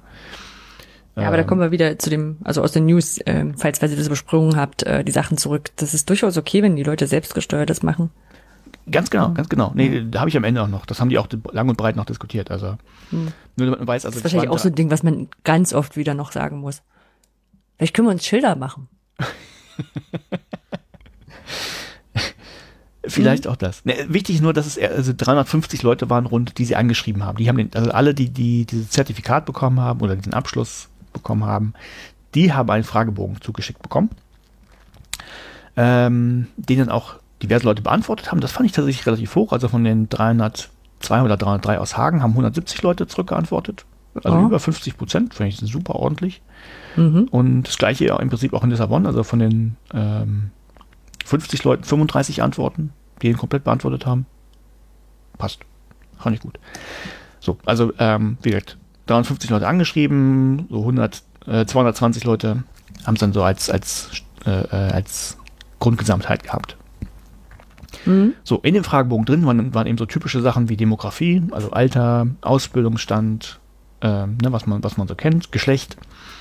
Äh, dann noch eine Frage zum, zum Vorwissen zum Thema, also was, was kannten die zum Thema Klima schon, einfach um das einordnen zu können. Und dann hatten sie jetzt speziell zu der Forschungsfrage, also lohnt sich das oder kann man Leute denn damit ähm, ja, in der breiten Masse zum kritischen Denken äh, bringen über den Klimawandel? Äh, ja, drei Themen, also einmal der Wissenszugewinn zum Klimawandel, also zu all den Feldern, die sie hatten, einmal so wissenschaftlicher Hintergrund, Politikfelder, was man selbst damit äh, machen kann, um äh, ein bisschen umweltfreundlicher zu sein, so in die Richtung. Ähm, dann speziell die Kompetenz, um an der Klimadebatte teilzunehmen. Also nicht nur das, das Wissen, jetzt zu wissen, wie funktioniert das, sondern auch sich, sich dazu ermächtigt fühlen, ähm, ja, was beizutragen zum Diskurs. Mhm. Und äh, dritte ganz klassisch irgendwie auch zu so einem Fragebogen, grad, einfach zu den Grad der Zufriedenheit mit dem Kurs. Äh, waren nicht so viele Fragen, sind auch alle im Paper drin, kann man sich angucken. Also wirklich nur ähm, so, so, so, so eine Selbstbeurteilung. Ich habe das Gefühl, dass hm, ne, ich irgendwie Wissen zu gewinnen zum Thema Klimawandel im Bereich Wissenschaft, wissenschaftlicher Hintergrund hatte und das dann äh, einsortiert mit einer Likert-Skala. Das sind einfach so, ähm, wer das nicht kennt, oder sagen wir, machen wir es ganz einfach. Man konnte antworten so in, in fünf verschiedenen Stufen von ich stimme überhaupt nicht zu, das wäre eine Eins, bis zu ich stimme voll und ganz zu eine Fünf. So in der Mitte Mhm. halt, ja, so un unentschieden. Und was sie dann gemacht haben, ist wirklich überhaupt nicht spektakulär, sondern einfach nur ein bisschen deskriptive Statistik, also einfach zählen, messen, wiegen und dann so ein bisschen Korrelationsanalysen ähm, drauf gemacht, aber auch nichts Hochtrabendes. Und was kam raus? Also erstmal einfach, jetzt kommt dieser ganze ähm, demografische Teil, so in, in Hagen waren 59 Prozent der Teilnehmerinnen, nee, also in dem Fall waren es 59 Prozent Teilnehmerinnen, also weiblich. In Lissabon waren es 43. Also nichts, also ohne es jetzt irgendwie einzusortieren, haben sie einfach nur genannt. Dann vom Alter in, in, im Hagen, in den Hagenkursen, äh, nee, war nur ein Kurs, in dem Fall in Hagen waren sie ein bisschen jünger im Schnitt, so zwischen 20 und 40 Jahren. In dem von Lissabon ein bisschen älter, zwischen 30 und 50 Jahren. Ne, also kannst du sagen, in Lissabon waren die alten weißen Männer im Schnitt. ähm, so was, was da ein bisschen spannender war, was wir auch aufgegriffen haben, das war dann der Ausbildungsstand. Jetzt, ähm, wenn ich dich jetzt fragen würde, was würdest du vermuten, wie der Ausbildungsstand der Kursteilnehmerinnen und Kursteilnehmer aussah? Was würdest du antworten? Naja, bei MOOCs sind ja trotzdem die Akademiker im Vorfeld. Exakt, das ist rausgekommen. Mhm. Also in Hagen hatten 48 Prozent einen Masterabschluss. Dann 48. 48. Nächste große Gruppe, nächste große Mhm. Gruppe war der, äh, war die mit einem Bachelorabschluss nochmal 28 Prozent. Ne, also Ja. sind wir schon, sind wir schon ähm, bei Wollte 80 Prozent fast und der Rest verteilt sich dann halt auch so ein paar andere Sachen. Und äh, in War Portugal- Master und Diplom gedacht schon? Oder sind jetzt noch mal 20 Prozent äh, nee, Di wahrscheinlich Diploma Master und dabei? Diplom ist ne? wahrscheinlich äquivalent, gehe ich einfach Ja. davon aus. nee, also aber wirklich 80 Prozent der Leute ähm, haben einen, einen Hochschulabschluss. Also Mhm. PhDs kamen da auch noch so, das ist so, ne, die, also Doktoranden, äh, eher Doktoren, äh, gab es halt auch ein paar und dann eben ne, irgendwas anderes. Ähm, 75 Prozent Bacheloranteil war einfach in, in Portugal, also der, der große Anteil. Also ne, wie, genauso wie du es vermutet hast, irgendwie sehr akademisch geprägt. So, und dann vom, ähm, das ist vielleicht ein bisschen schwieriger einzuschätzen, aber so vom das Vorwissen haben sie abgefragt, was die Leute selber gedacht haben, so wie kenn, gut kenne ich mich denn da schon aus? Also auch auf so einer Likert-Skala von ähm, quasi eins. Ich habe im Prinzip gar keine Vorkenntnisse gehabt bis fünf. Ich war schon super Experte, haben die sich selber so bei äh, ungefähr in, in der Mitte eingeschätzt. Also eine drei, eher mit Tendenz ein bisschen mehr, also ziemlich gutes Vorwissen schon. Ähm, genau. Und wenn man dann so ganz allgemein nach diesem Wissenszuwachs dann fragt, so was habt ihr äh, für ein Gefühl, habt, habt ihr viel mitgenommen, wenig mitgenommen, dann haben die alle gesagt, äh, alle stehen so zwischen vier und fünf. Also super viel hätten sie mitgenommen. Einfach nur Wobei, 10. wenn jetzt nochmal sagen muss, dass es natürlich die waren, die schon 80 Prozent mitgemacht haben. Wenn du jetzt abbrichst und sagst so nach der Hälfte, ja, ja, dann nicht auch nichts ja, genau, Ja, ja, du schon, kommst schon noch. Das haben, ja, so schlau waren die tatsächlich auch selber, haben die alles in der Diskussion drin. Ah, das tolle, kommt, toll, es, wir sind doch tolle das, es kommt gar nicht so viel mehr. Das war gar, gar nicht so ein, so ein Riesenpaper. Mhm. Ähm, was dann noch hatten, es war wirklich eine ganz, ganz schwache Korrelation zwischen äh, dem Ausbildungsstand und den Vorkenntnissen. Also Leute, die einen höheren Bildungsabschluss haben, äh, wussten tendenziell auch schon mehr über das Thema Klima. Mhm äh, und eine ganz, ganz, ganz schwache Korrelation äh, zwischen Ausbildung und Wissenszugewinn. Ne, das heißt, wer einen schon einen höheren Abschluss hatte, hat äh, auch geantwortet, er hätte mehr mitgenommen. Was kann man sagen, klassischer Matthäus-Effekt, wer eh schon viel wusste, der, ne, der, der kriegt auch noch mehr drauf. Ja, gut, du kannst durch dein Vorwissen natürlich Sachen vielleicht besser einordnen. Auf der anderen Seite ist jetzt offenbar die Gruppe von denjenigen, die keinen Bachelor- oder Masterabschluss haben, auch jetzt nicht so wahnsinnig groß. Ganz genau. Ja. So, also genau, eine Pauschal, wer irgendwie stärker ausgebildet war, der hat, der wusste eben schon vorher mehr und hat dann irgendwie auch mehr mitgenommen. Menschen, die schon durch drei teilen konnten, konnten dann auch schon durch zwei teilen. ja. Genau, ne? Dann, ähm, also dann hatten sie es angeguckt, nochmal, die hatten ja verschiedene äh, Themenfelder in diesen Kursen, also einmal diesen naturwissenschaftlichen Hintergrund, Politik, Gesellschaft und ähm, da gab es ja wirklich keine Unterschiede zum, zum Wissenszuwachs, also alle, über, über alle Felder hinweg war das mit dem Wissenszuwachs gleich, also war kein Feld, wo sie gesagt haben, hier haben wir aber gar nichts dazu gelernt. Äh, das Einzige, was wir festgestellt haben, waren so graduelle Unterschiede zwischen dem, den Kurs in Hagen und den Kursen in Lissabon. Äh, die lassen sich aber einfach durch den Inhaltsumfang erklären. Ich glaube, äh, in Hagen war der, oder was andersrum, also jedenfalls in einem der Kurse war der naturwissenschaftliche Anteil nicht ganz so groß. Und ähm, konsequent war dann auch in den Ergebnissen zu sehen, dass da der Wissenszuwachs in diesem Feld halt nicht so als nicht so groß bewertet wurde. Äh, aber gradueller Unterschied. Ähm, so, dann auch das nicht durch, hab ich, das habe ich erst tatsächlich auch durcheinander geworfen mit dem, was ich gerade gesagt hatte, mit dem äh, Wissenszugewinn von und, und der Ausbildung. Ähm, es gab ja eine Korrelation zwischen der Ausbildung und dem Wissenszugewinn. Ne, da gab es die Korrelation. Und ähm, trotzdem war es dann halt so, wer am Anfang schon viel wusste, der hat kaum Neues dazu gewonnen. Hm. Ist es klar, wie es auseinanderzudröseln ist? Nee, nicht so richtig. Also du hast ähm Also wir hatten, es gab einmal die Korrelation, du hast einen höheren Ausbildungsstand und dann hm. wusstest du auch schon mehr. Ja. Ne? Und ähm, du hattest auch die Korrelation zwischen hoher Ausbildungsstand und Wissenszugewinn. Mhm. Das ist aber nur als Korrelation. Und trotzdem ist es in Summe wohl so gewesen, dass wer vorher schon viel wusste, kaum wirklich Neues mitgenommen hat. Aber du hast doch Wissenszugewinn gehabt.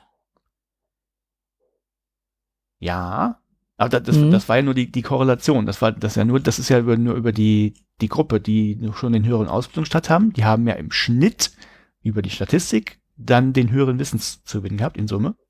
Mhm. Als Gruppe. Ja. Ah, du hast recht, jetzt komme ich auch durcheinander. Vielleicht sogar ein Widerspruch drin. Vielleicht habe ich es am Anfang dann doch richtig verstanden. also klar ist es jetzt immer, ist es jetzt immer die Pauschalisierung und ne, also als Gruppe und im Durchschnitt und sowas alles, ne? Aber wenn du sagst, du hast den höheren Wissenszugewinn und dann aber den, also nicht so viel Neues mitgenommen, ist es vielleicht so, nee, prozentual macht das auch nichts, oder?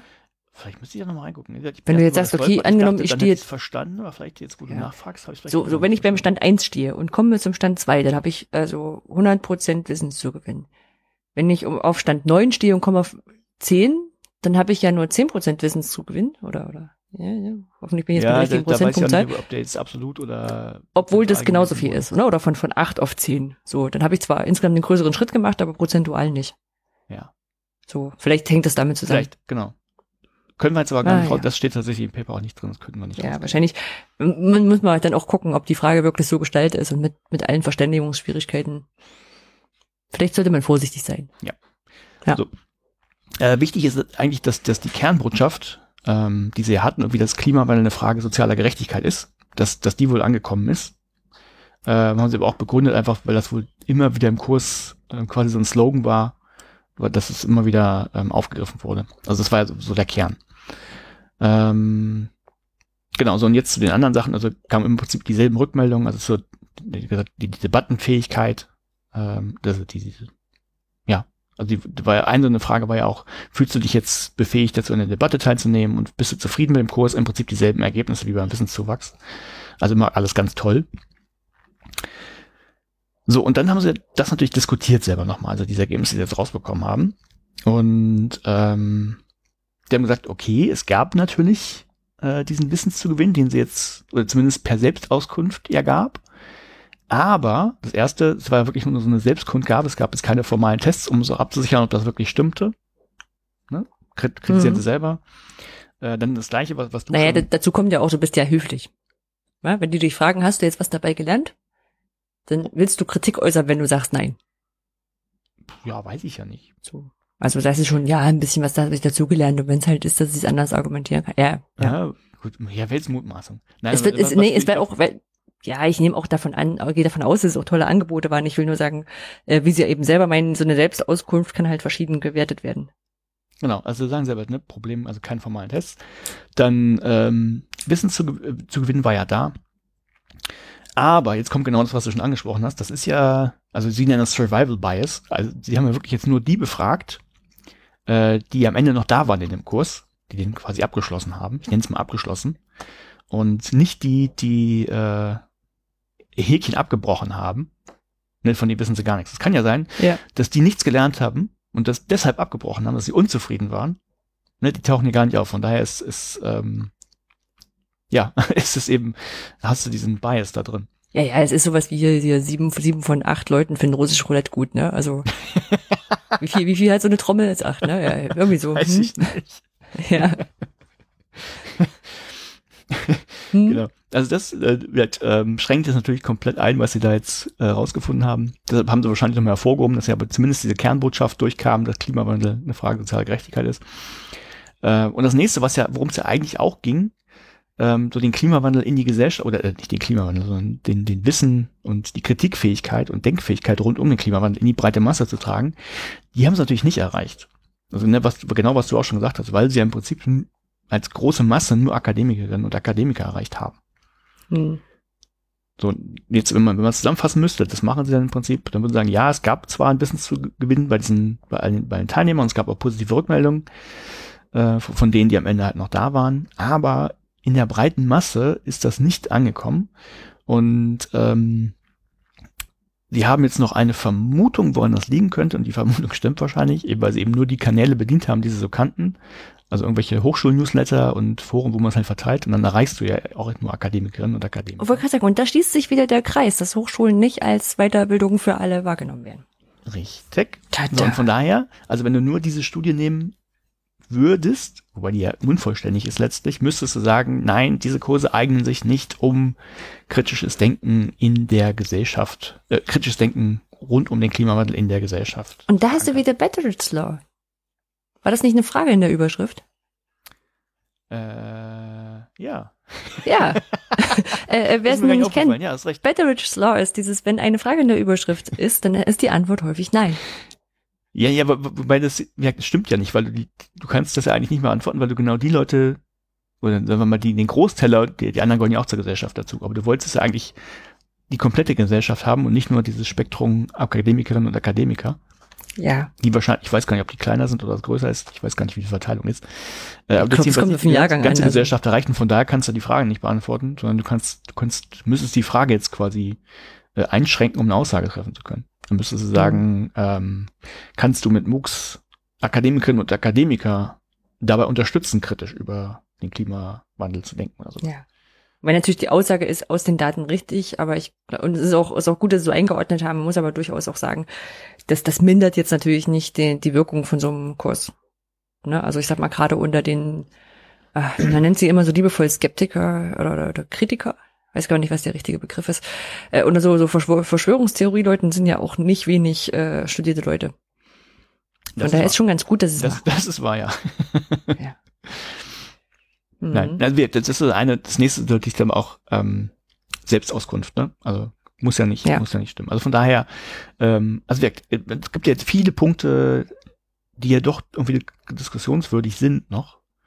Wobei ich mich zum Beispiel auch bei den formalen Tests gefragt habe, ähm, wenn, wenn die eh schon mal Choice Quizzes haben, hätte man ja auch, also das ist ja, das macht man sich ja eigentlich beim Design von so einem Kurs schon, äh, nicht beim Kurs von so einer Studie vielleicht Gedanken. Also das sind so Sachen, äh, hätte ich vorher dran gedacht.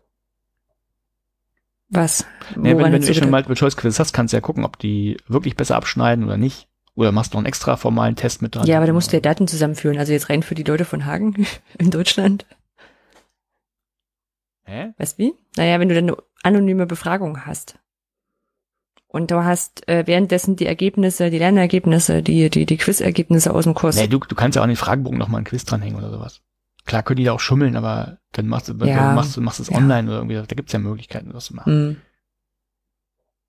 Ja. So, nee, weil, aber weil, das weil setzt voraus, dass man die Studie schreiben, äh, durchführen wollte, bevor der Kurs gelaufen ist.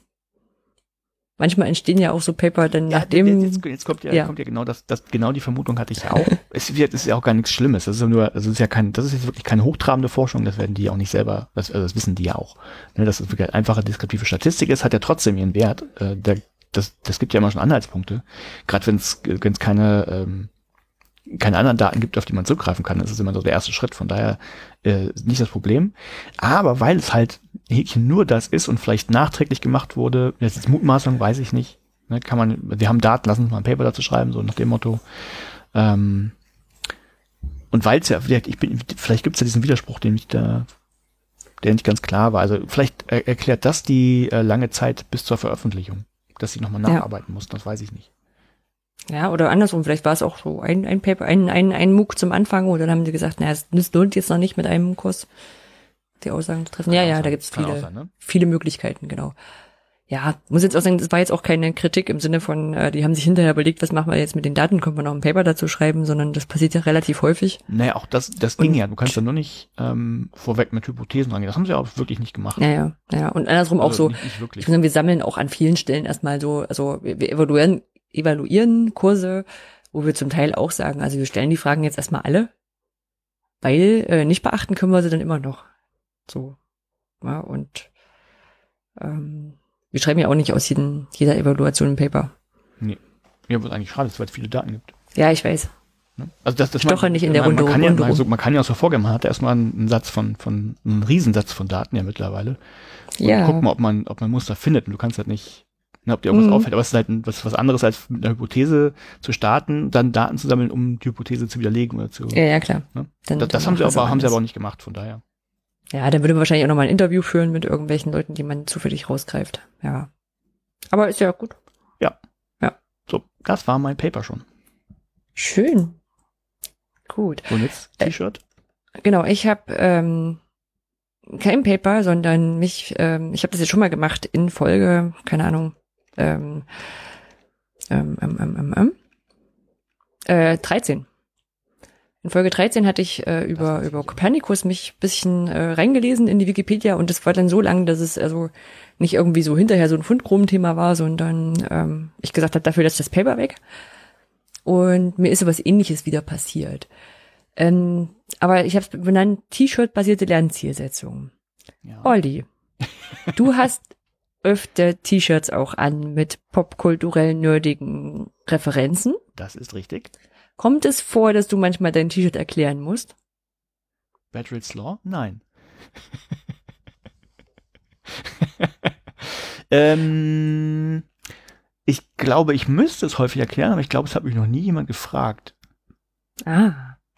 Ähm, habe ich Also ich glaube, ich habe häu- hä- häufig T-Shirts an, die Leute nicht verstehen um mich rum. Hm, Aber ich glaube, es hat mich noch nie jemand drauf angesprochen. ja. Und gefragt, Also, was ist denn das? Ich bin mir, ich bin jetzt auch gar nicht so sicher, ob ich schon mal drauf angesprochen wurde. Äh, Ich höre auch ganz oft von, von, von Kai, der auch so T-Shirts anhat, ähm, der das seinen Schülern erklären muss. Also gerade wenn er so chemische Formeln und Die sowas fragen drauf hat. noch. Sehr gut. Ja, genau, die, die, die fragen noch. Erwachsene denken dann so, oder, oder Was ältere für ein Menschen. Spinner. Was für ein Spinner. genau. Und ich habe ein T-Shirt gekauft. Ähm, und zwar als, als ich dieses ähm, ähm, äh, ein Hoch, ein Hoch auf die Wissenschaft T-Shirt gekauft habe, hatte ich ein, noch eins mitgekauft. Also, nee, ich habe mehr als eins mitgekauft, aber ich habe unter anderem eins gekauft mit Ada Lovelace. Mm, Kennst du Ada Lovelace? ja. Was, was weißt du über sie? Äh, sie hat die quasi die erste, wenn es- war Ada die erste Pro funktionale Programmiersprache, die, die es gab. Dadurch, sie ob sie erste war, aber sie hat halt Ada, äh, oder, äh, oder hat sie, ja doch, die hat sie entwickelt.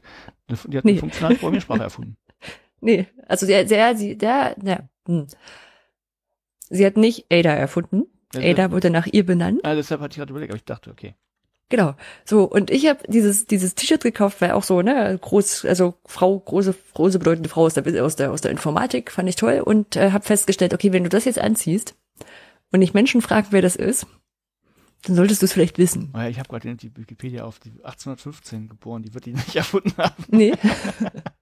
Richtig. Und deswegen habe ich mich da reingelesen. Informatiker-Mythos. genau, ich habe ich, ich hab mich reingelesen und habe dann gedacht, ach, das, äh, das Wissen teile ich mal. Ja. Genau. Ähm, ich habe zuerst wieder ins Klexikon geguckt, was ja immer eine gute Sache ist, um Sachen schnell und einfach erklärt zu bekommen, wie, ähm, naja, wie, wie Kinder das verstehen und äh, auch manchmal mit anderen Aspekten, die in der Wikipedia gar nicht drinsteht. Da steht, Ada Lovelace war eine Mathematikerin aus Großbritannien. Heute ist sie besonders dafür bekannt, dass sie das erste Computerprogramm der Welt geschrieben hat, das veröffentlicht wurde. Der Computer dazu wurde allerdings nie gebaut. Ach, CC by SA Lizenz.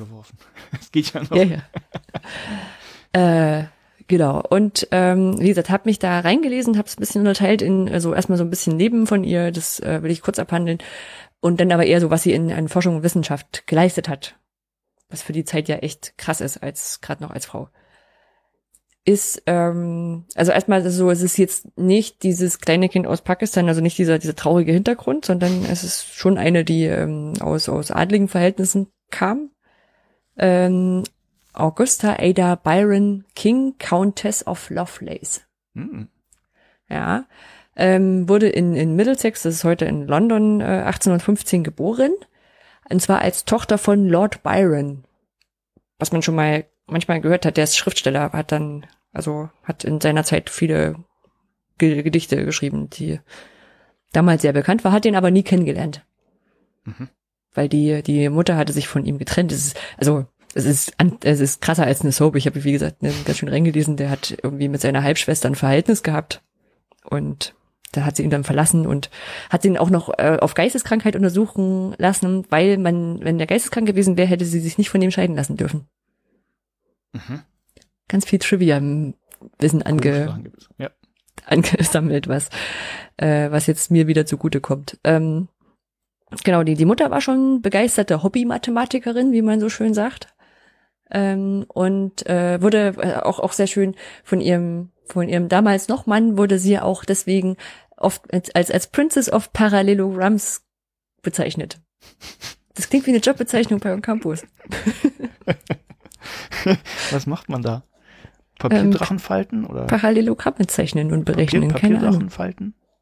Ah, hm. Ja, sind Parallelogramme. Ja, also nach der Scheidung sind sie dann ein bisschen weiter weggezogen und sind dann aber ähm, 1830 in die Nähe von London gezogen. Das heißt, da war sie 15. Äh, 1834, 19 Jahre alt, hat sie Lord King geheiratet, der 38 äh, zum Earl of Lovelace erhoben wurde und deswegen eben Ada Lovelace. Und hat mit ihm ähm, drei Kinder bekommen Mhm. ähm, hat dann, naja, so gegen Ende ihres Lebens äh, Begeisterung für Pferdewetten auch äh, entwickelt. Hat auch in ihren letzten Lebensjahren wollte sie ein sicheres Wettsystem entwickeln auf mathematischer Grundlage. Das ist eigentlich fast, fast traurig, dass sie, dass sie für dieses Computerzeug bekannt geworden ist. Und ist allerdings dann mit 36 Jahren schon an Krebs gestorben. Oh, okay. Also von daher fast, fast, also für mich fast bisschen weniger anstrengend, weil es relativ schnell zu Ende war. Ähm, wie schaut's aus mit äh, Bereich Forschung, Forschung und wissenschaftliche Leistung? Also sie hat äh, einen Hauslehrer gehabt, William Friend, der war ehemaliger Cambridge-Professor, der sie auch in Mathematik und Astronomie unterrichtet hat, was damals sehr ungewöhnlich war für ein Mädchen. Mhm. Ja, die mussten ja Hausfrau und Mutter werden und einen Haushalt führen, aber nicht äh, rumrechnen. Ja.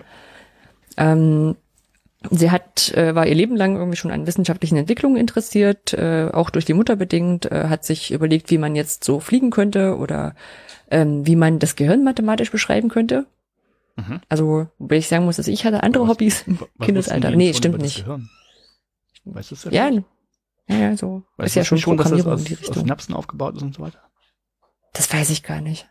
Also ich denke schon, dass es, also wusste man schon, dass es Zellen gibt, bestimmt. Ah, 1815. obwohl, 1815. Wann wurde das Mikroskop erfunden? Ja, bestimmt. das ist eher, der- oder? Fragen, die ich mich nicht gestellt habe. Muss der Robert Fürs Koch. nächste Mal. Ne? Ja, fürs nächste Mal. Ja, kann scheinen, dass es schon, schon sogar noch vor, also bevor es sicher war, dass, dass Zellen. Ah, weiß. Nee, weil, weil, Ähm, das Gehirn modellieren, da musst du eine Vorstellung davon haben. Und da weiß ich gar nicht, ob die das schon wussten, dass es Synapsen sind und so weiter. hm. Hm. Naja, aber wahrscheinlich haben sie schon rausgefunden, dass das Denken da irgendwie stattfindet. Ja, na gut. Ja, Ja. kann man ja auch anders modellieren. Ähm, in London hat sie dann die Mathematikerin Mary Somerville kennengelernt, die auch irgendwie ziemlich krass drauf war für die Zeit. Also in, war in relativ vielen wissenschaftlichen Kreisen aktiv und so ist sie da auch reingekommen. Und äh, die hat auch gesagt, mach das mal weiter mit Mathe und Technik, das, das fetzt. Und äh, war aber während ihrer ganzen wissenschaftlichen Laufzeit immer darauf angewiesen, dass ihr Mann ihr geholfen hat. Weil der zum Beispiel, der ist in die Royal Society eingetreten ähm, und konnte dann auch in die Bibliothek gehen und Bücher mitbringen und hat zum Teil auch dort Artikel abgeschrieben, weil Frauen da nicht rein durften. Mhm. Also durften es auch nicht betreten. Nicht nur, dass die Royal Society nicht, nicht beitreten durften, sondern die durften einfach nicht rein in die Bibliothek. So. Weil die dann anderes Vorwissen haben oder so, keine Ahnung. Ja, also waren halt andere Zeiten. Ja. Ähm, hat dann 33, äh, hat sie dann Charles Babbage kennengelernt. Und Charles Babbage ist ähm, der Mensch quasi, der den ersten Der hat Computer Maschinen gebaut, das weiß ich tatsächlich. Genau, genau. Der hat Rechenmaschinen gebaut und war auch da einer der ersten ähm, vom Bauen beziehungsweise zum Entwickeln. Der hat damals an der Difference Engine ähm, gebaut. Also die kennenlernte, ähm, das war eine, die ähm, ein Rechenwerk zur Auswertung polynomialer Funktionen Mhm. ähm, enthielt. Und warum sind polynomiale Funktionen so so wichtig und und und so interessant gewesen? Ja, die brauchst du für alles quasi. Du kannst, äh, kannst ja ganz viel mitmachen. Von Überschwingung berechnen und, und schieß mich tot. Ja, ja, genau. Und, und das Tollste ist, du kannst mit denen dich an, genau an alle, alle möglichen Sachen annähern. Ich bin be begeistert. Also als ich gelesen habe, wusste ich es auch wieder. Ne? Also war sofort wieder da, aber ähm, ich hätte, wüsste jetzt nicht, ob ich so von mir aus gewusst hätte, bis mir eingefallen wäre. Ähm, genau, man kann mit polynomialen Funktionen sich nahezu an alle stetig differenzierbaren Funktionen, wenn man es genau nimmt, äh, an annähern. Ja, also man hat dann nicht unbedingt die Funktionen. Genau. Und wenn man jetzt irgendeine Schwingung hat oder, oder eine Frequenz von irgendwas, eine, eine Folge, dann ähm, kann man halt nicht, nicht diese direkt berechnen, aber man kann sich so annähern. Genau. Und ähm, das, äh, diese, diese Maschine hatte, war halt so eine rein mechanische Umsetzung von einem Algorithmus, den es schon gab und den man als Mensch auch umsetzen konnte, nur halt dann schneller. Mhm. Ähm, das war auch, äh, war auch spannend. Also die hatte so eine erste Version, so eine nullte Version. Das war so eine Machbarkeitsstudie, die so 44 Ergebnisse pro Minute ausrechnete. Ähm, und es war die erste, äh, die einzige Maschine, die Babbage wirklich zu seinen Lebzeiten fertiggestellt hat. Mhm. Ähm, auch weil er das dann irgendwann nicht weiter verfolgt hat. Nach der ersten Version hat er dann angefangen, die Analytical Engine weiter zu ähm, anzugucken. Das ist so eine allgemeinere Bauweise, mit der man noch flexibler und komplexere Sachen machen konnte. Da komme ich auch gleich noch zu. Und deswegen hat er dann der, der an der Difference Engine nicht so viel weitergemacht. Ähm, der hat allerdings ist trotzdem dran gescheitert, eine nutzbare Maschine zu bauen. Ja, also dann so so eine, ich sag mal eine, eine, eine industriefertige Maschine. Und ähm, erst 1910 und das ist äh, 80, 90 Jahre später, ähm, hat's, haben dann mithilfe einer Differenzenmaschine ähm, haben Brau, äh, Bauschinger und Peters ein, ein, ein, ein erste Logarithmentafeln rausgegeben, die mit dieser, so einer Maschine berechnet wurden. Mhm. Also wirklich so in, in so einen nutzenbringenden ähm, Zustand hatte man erst das Ganze 90 Jahre später gebracht. Und jetzt für uns Freaks, mittlerweile kann man sie in Lego nachbauen. Also es gibt, also ich habe jetzt nicht gesehen, ob es irgendwelche Sets dafür gibt, aber es gibt genug Fotos und Videos, wo man, wo man das sehen kann. Großartig. Ja. Ähm, wie gesagt, Charles Babbage ist der Typ, der sich mit sowas beschäftigt hat. Ähm, und ich habe eigentlich gedacht, naja, über den will ich jetzt gar nicht so viel bringen, weil ich habe ja dieses, habe ja kein Charles Babbage T-Shirt, sondern ein Ada Lovelace T-Shirt. Aber der hat auch krasse Sachen gemacht. Also wir hatten ja, wie gesagt, Folge 13 schon Kopernikus, wo man dann, der hat dann, der hat Astronomie gemacht und, und äh, Medizin und Politik und Mathe und solche Sachen. So ganz unterschiedliche Sachen. Und auch Charles Babbage war irgendwie so ein ganz, ganz, der ganz verschiedene Sachen sich angeschaut hat. Der hat das äh, Lebensversicherungsgeschäft auf eine mathematische Grundlage gestellt. Der hat sich mit Kryptologie beschäftigt. Der hat sich mit der Navigation von Unterwasserfahrzeugen beschäftigt weil ich noch gar nicht weiß, welche Unterwasserfahrzeuge es damals gegeben hat. Aber wahrscheinlich einfach theoretisch, wie, wie kann ich mich dann navigieren auf dem, auf dem Grund? Ähm, der hat ja, eine Theorie zur Klett. So wahrscheinlich hat er sich mit der Navigation unter Wasser auseinandergesetzt. ist egal. Naja. Ähm, dann eine Theorie zur Gletscherbildung aufgestellt. Der mhm. hat einen Augenspiegel erfunden, wobei ich nicht richtig weiß, was ein Augenspiegel ist, also ob man dann hm. Äh, brauchst du das nicht, um die Netzhaut irgendwie abbilden zu können?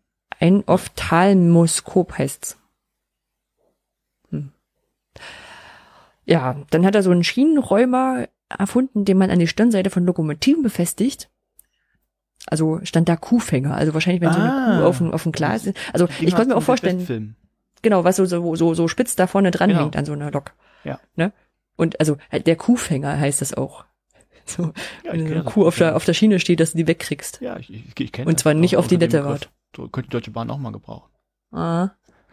Genau, dann hat er auch erkannt, dass die Breite eines Jahresrings von einem Baum beeinflusst wird durch Rückspl äh, durch äh, also durchs Wetter beeinflusst wird und man deswegen ähm, Rückschlüsse aufs Klima vergangener Zeiten zulassen da machen kann. Okay. Ja. Er hat sich äh, schon 1830 mit wissenschaftlichem Betrug auseinandergesetzt. Mhm. Also, dass man so Unregelmäßigkeiten äh, nivelliert oder dass man ganz besonders selektive Auswahl trifft oder Ergebnisse erfindet. Und er hat sein Gehirn der Wissenschaft vermacht. Das steht im Science Museum in London, neben seinen Maschinen. das ist zur Frage, ob man wusste, ob Zellen drin sind, weiß ich nicht, aber man hat dann eins zum Angucken gehabt. genau, also der Typ, ähm, der hat, also, also Ada Lovelace hat ihn kennengelernt, da war sie irgendwie 17 und ähm, dann hat, äh, dann, dann hat, ich muss mal gucken, wo es da, wo es da gut weitergeht. Ähm, ich muss sagen, dann geht so ein bisschen auseinander. Man, man merkt diesen, diesen Wikipedia-Artikeln und auch so andere Sachen, die ich links rechts gelesen habe, an, dass man sich so ein bisschen uneinig ist über wirklich ihre Rolle in dem Ganzen. Hm. Ne, hat Babbage gesagt, mach das mal, oder hat sie gesagt, ich mach das und habe das so lange Babbage untergeschoben, bis es angenommen hat. Ähm, naja, das mag zum Teil an, an vielen, fehlenden Dokumentationen liegen, andererseits an vielleicht ideologisch geprägten ja. Auslegungen. Ich sag mal so, sowohl die äh, einige Männerwelt hat bestimmt Interesse dran, die Rolle runterzuspielen, andererseits haben Feministen Interesse dran, die hochzuspielen. Also Wahrheit wird irgendwo dazwischen liegen. Ja. Ne? Ähm, so hat sie zum Beispiel in 1840 hat sie angefangen mit August Morgan äh, sich auszuwechseln und so eine Art Fernkurs in Mathe zu nehmen wohl auf äh, Empfehlungen von Babbage hin. Wie gesagt, das, die Rolle ist nicht ganz so klar. Und das ist der Morgan von, von, von, der, von der Morganschen Logik, äh, vom Morganschen Gesetz ah, aus der Logik. Und der hat das erste Mal mathematische Induktion gesagt und sowas, ne? Also, das ist wie, wie, wie auch bei Kopernikus, die kannten sich irgendwie alle. Ähm, mhm. Sie hatte zwischendurch auch mit den Gedanken gespielt, stand drin, was eine wissenschaftliche Beraterin von Prinz Albert zu werden. Also sie ja. war durchaus bekannt. Äh, interessierte sich für Hypnose und äh, Elektrizität und ähm, hat auch ähm, Michael Faraday vom Faradayischen Käfig äh, mal angeboten, also hat, wollte mal seine Mitarbeiterin werden, der hat aber abgelehnt. Genau, und dann kam halt so die Analytical Engine von Babbage, der als erster Computer der Welt gilt, allerdings nicht äh, funktionierend umgesetzt wurde. Ja. Ähm, der sollte von einer Dampfmaschine angetrieben worden werden und hat äh, mit, mit Lochkarten die, die Regeln zugeführt, also programmiert werden. Mhm. Äh, es gab einen Drucker als Ausgabegerät, einen Kurvenplotter und eine Glocke, ne, auditive Ausgabe und äh, sollte auch fähig sein, ähm, Lochkarten und Metallplatten zu stanzen. Mhm. Hatte einen, in Anführungszeichen, Arbeitsspeicher von 100 bis 1000 Wörtern und konnte auf 40 bis 50 Dezimalstellen genau rechnen. Was, was heißt jetzt Wörter? Äh, Wörter, ich nehme an, in, ähm, äh, Wörter aus, aus Befehlen, aus Algorithmen, die er behalten kann. Okay. Na, behalten hieß ja in dem Fall irgendein Zahnrad oder sowas richtig drehen. Wahrscheinlich heißt es sowas wie 100 bis 1000 Zahnräder, Zahnräder, die Zustand annehmen konnten oder so. Hm. Jetzt rein mechanisch noch gedacht. Hm. Und dann musstest du ja wieder überschreiben. Also das wäre so das, was ich jetzt Arbeitsspeicher verstehen würde. Okay. Ähm, naja, sie haben also nach heutigen, oder na, es würde, würde wäre ein, Speicher, Speichervolumen von 20 Kilobyte etwa. Könnt ihr nochmal überlegen, wie viel Arbeitsspeicher in den heutigen Rechnern so drin ist. 20 ähm, war damals aber schon eine ganze Menge dann. 20 ja, ja. Kilobyte.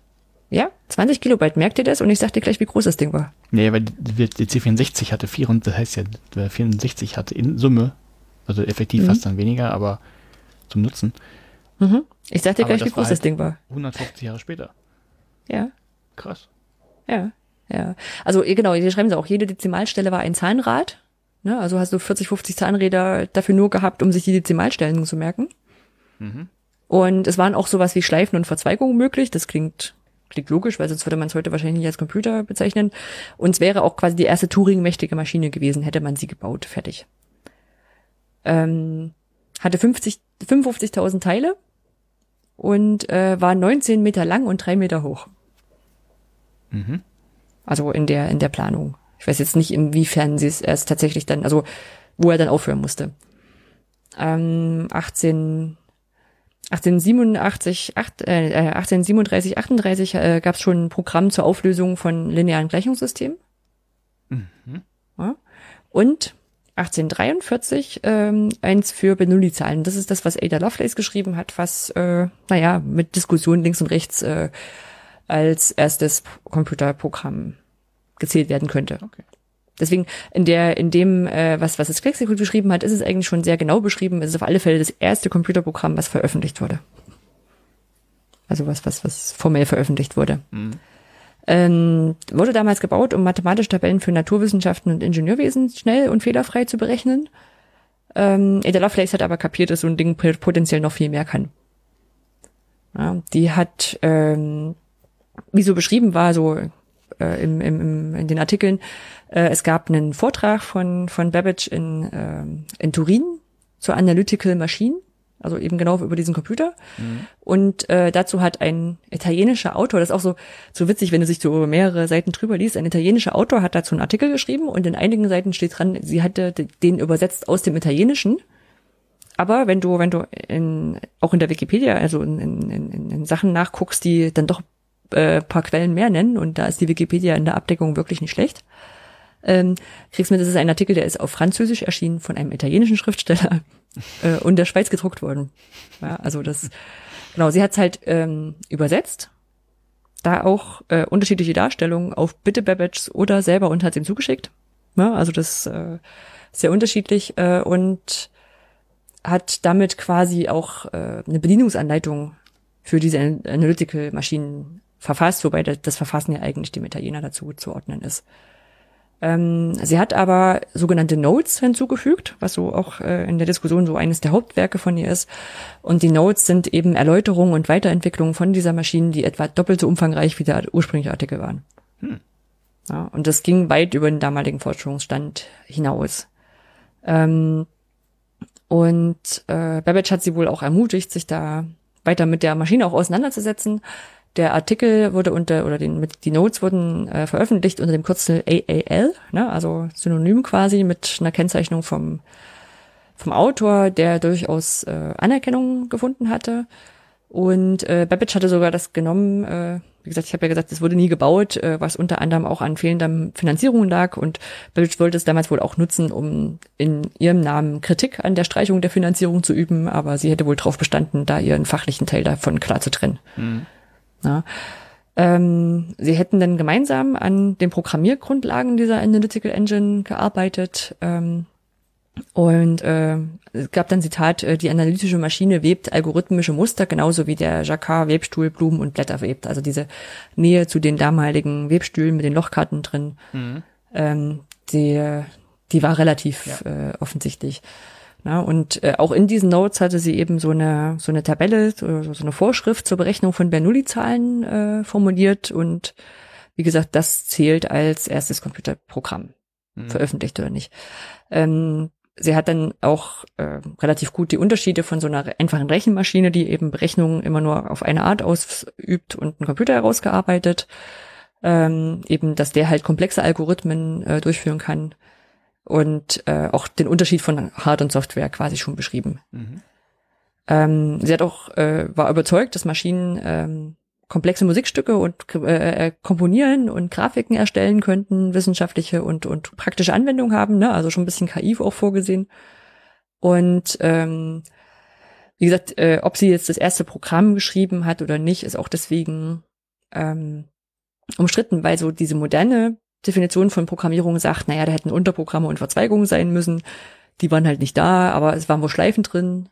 Ja, also kann man da jetzt einerseits streiten, ob das jetzt so ein Programm war und auf der anderen Seite hat Babbage auch äh, private Aufzeichnungen gehabt von 1836, 37, ähm, hätte man auch als erstes Programm melden können. Ist am Ende wurscht. Waren halt beides gute Leute. Ja. Ja. Genau. Ähm, die, wie schon gesagt, es wurde aus technischen und finanziellen Gründen ähm, nicht weiterentwickelt.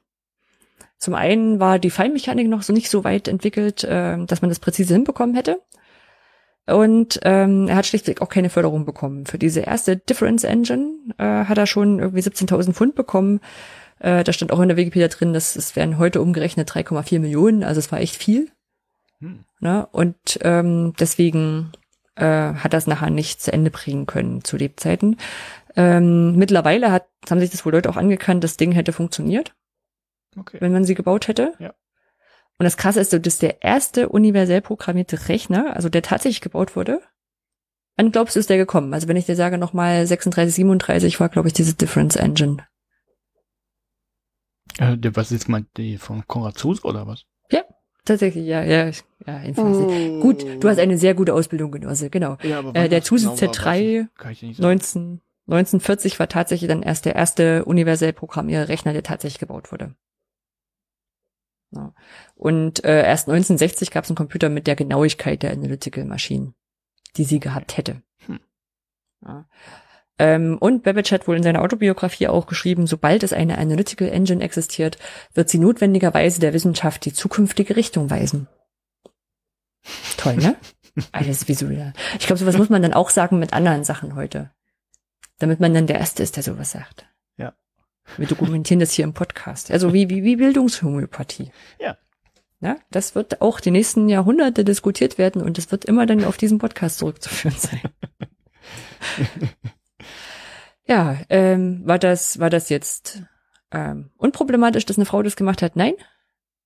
Also ähm, war jetzt äh, was, was auch drin stand, es war eine der wenigen Frauen, die auch darauf bestanden hat, dass sie das gemacht hat und nicht irgendwie unter so einem Pseudonym oder sowas. Also die Abkürzung zwar, aber jetzt nicht Sie hat schon gesagt, das ist mein, mein Wissen, was hier passiert. Mhm.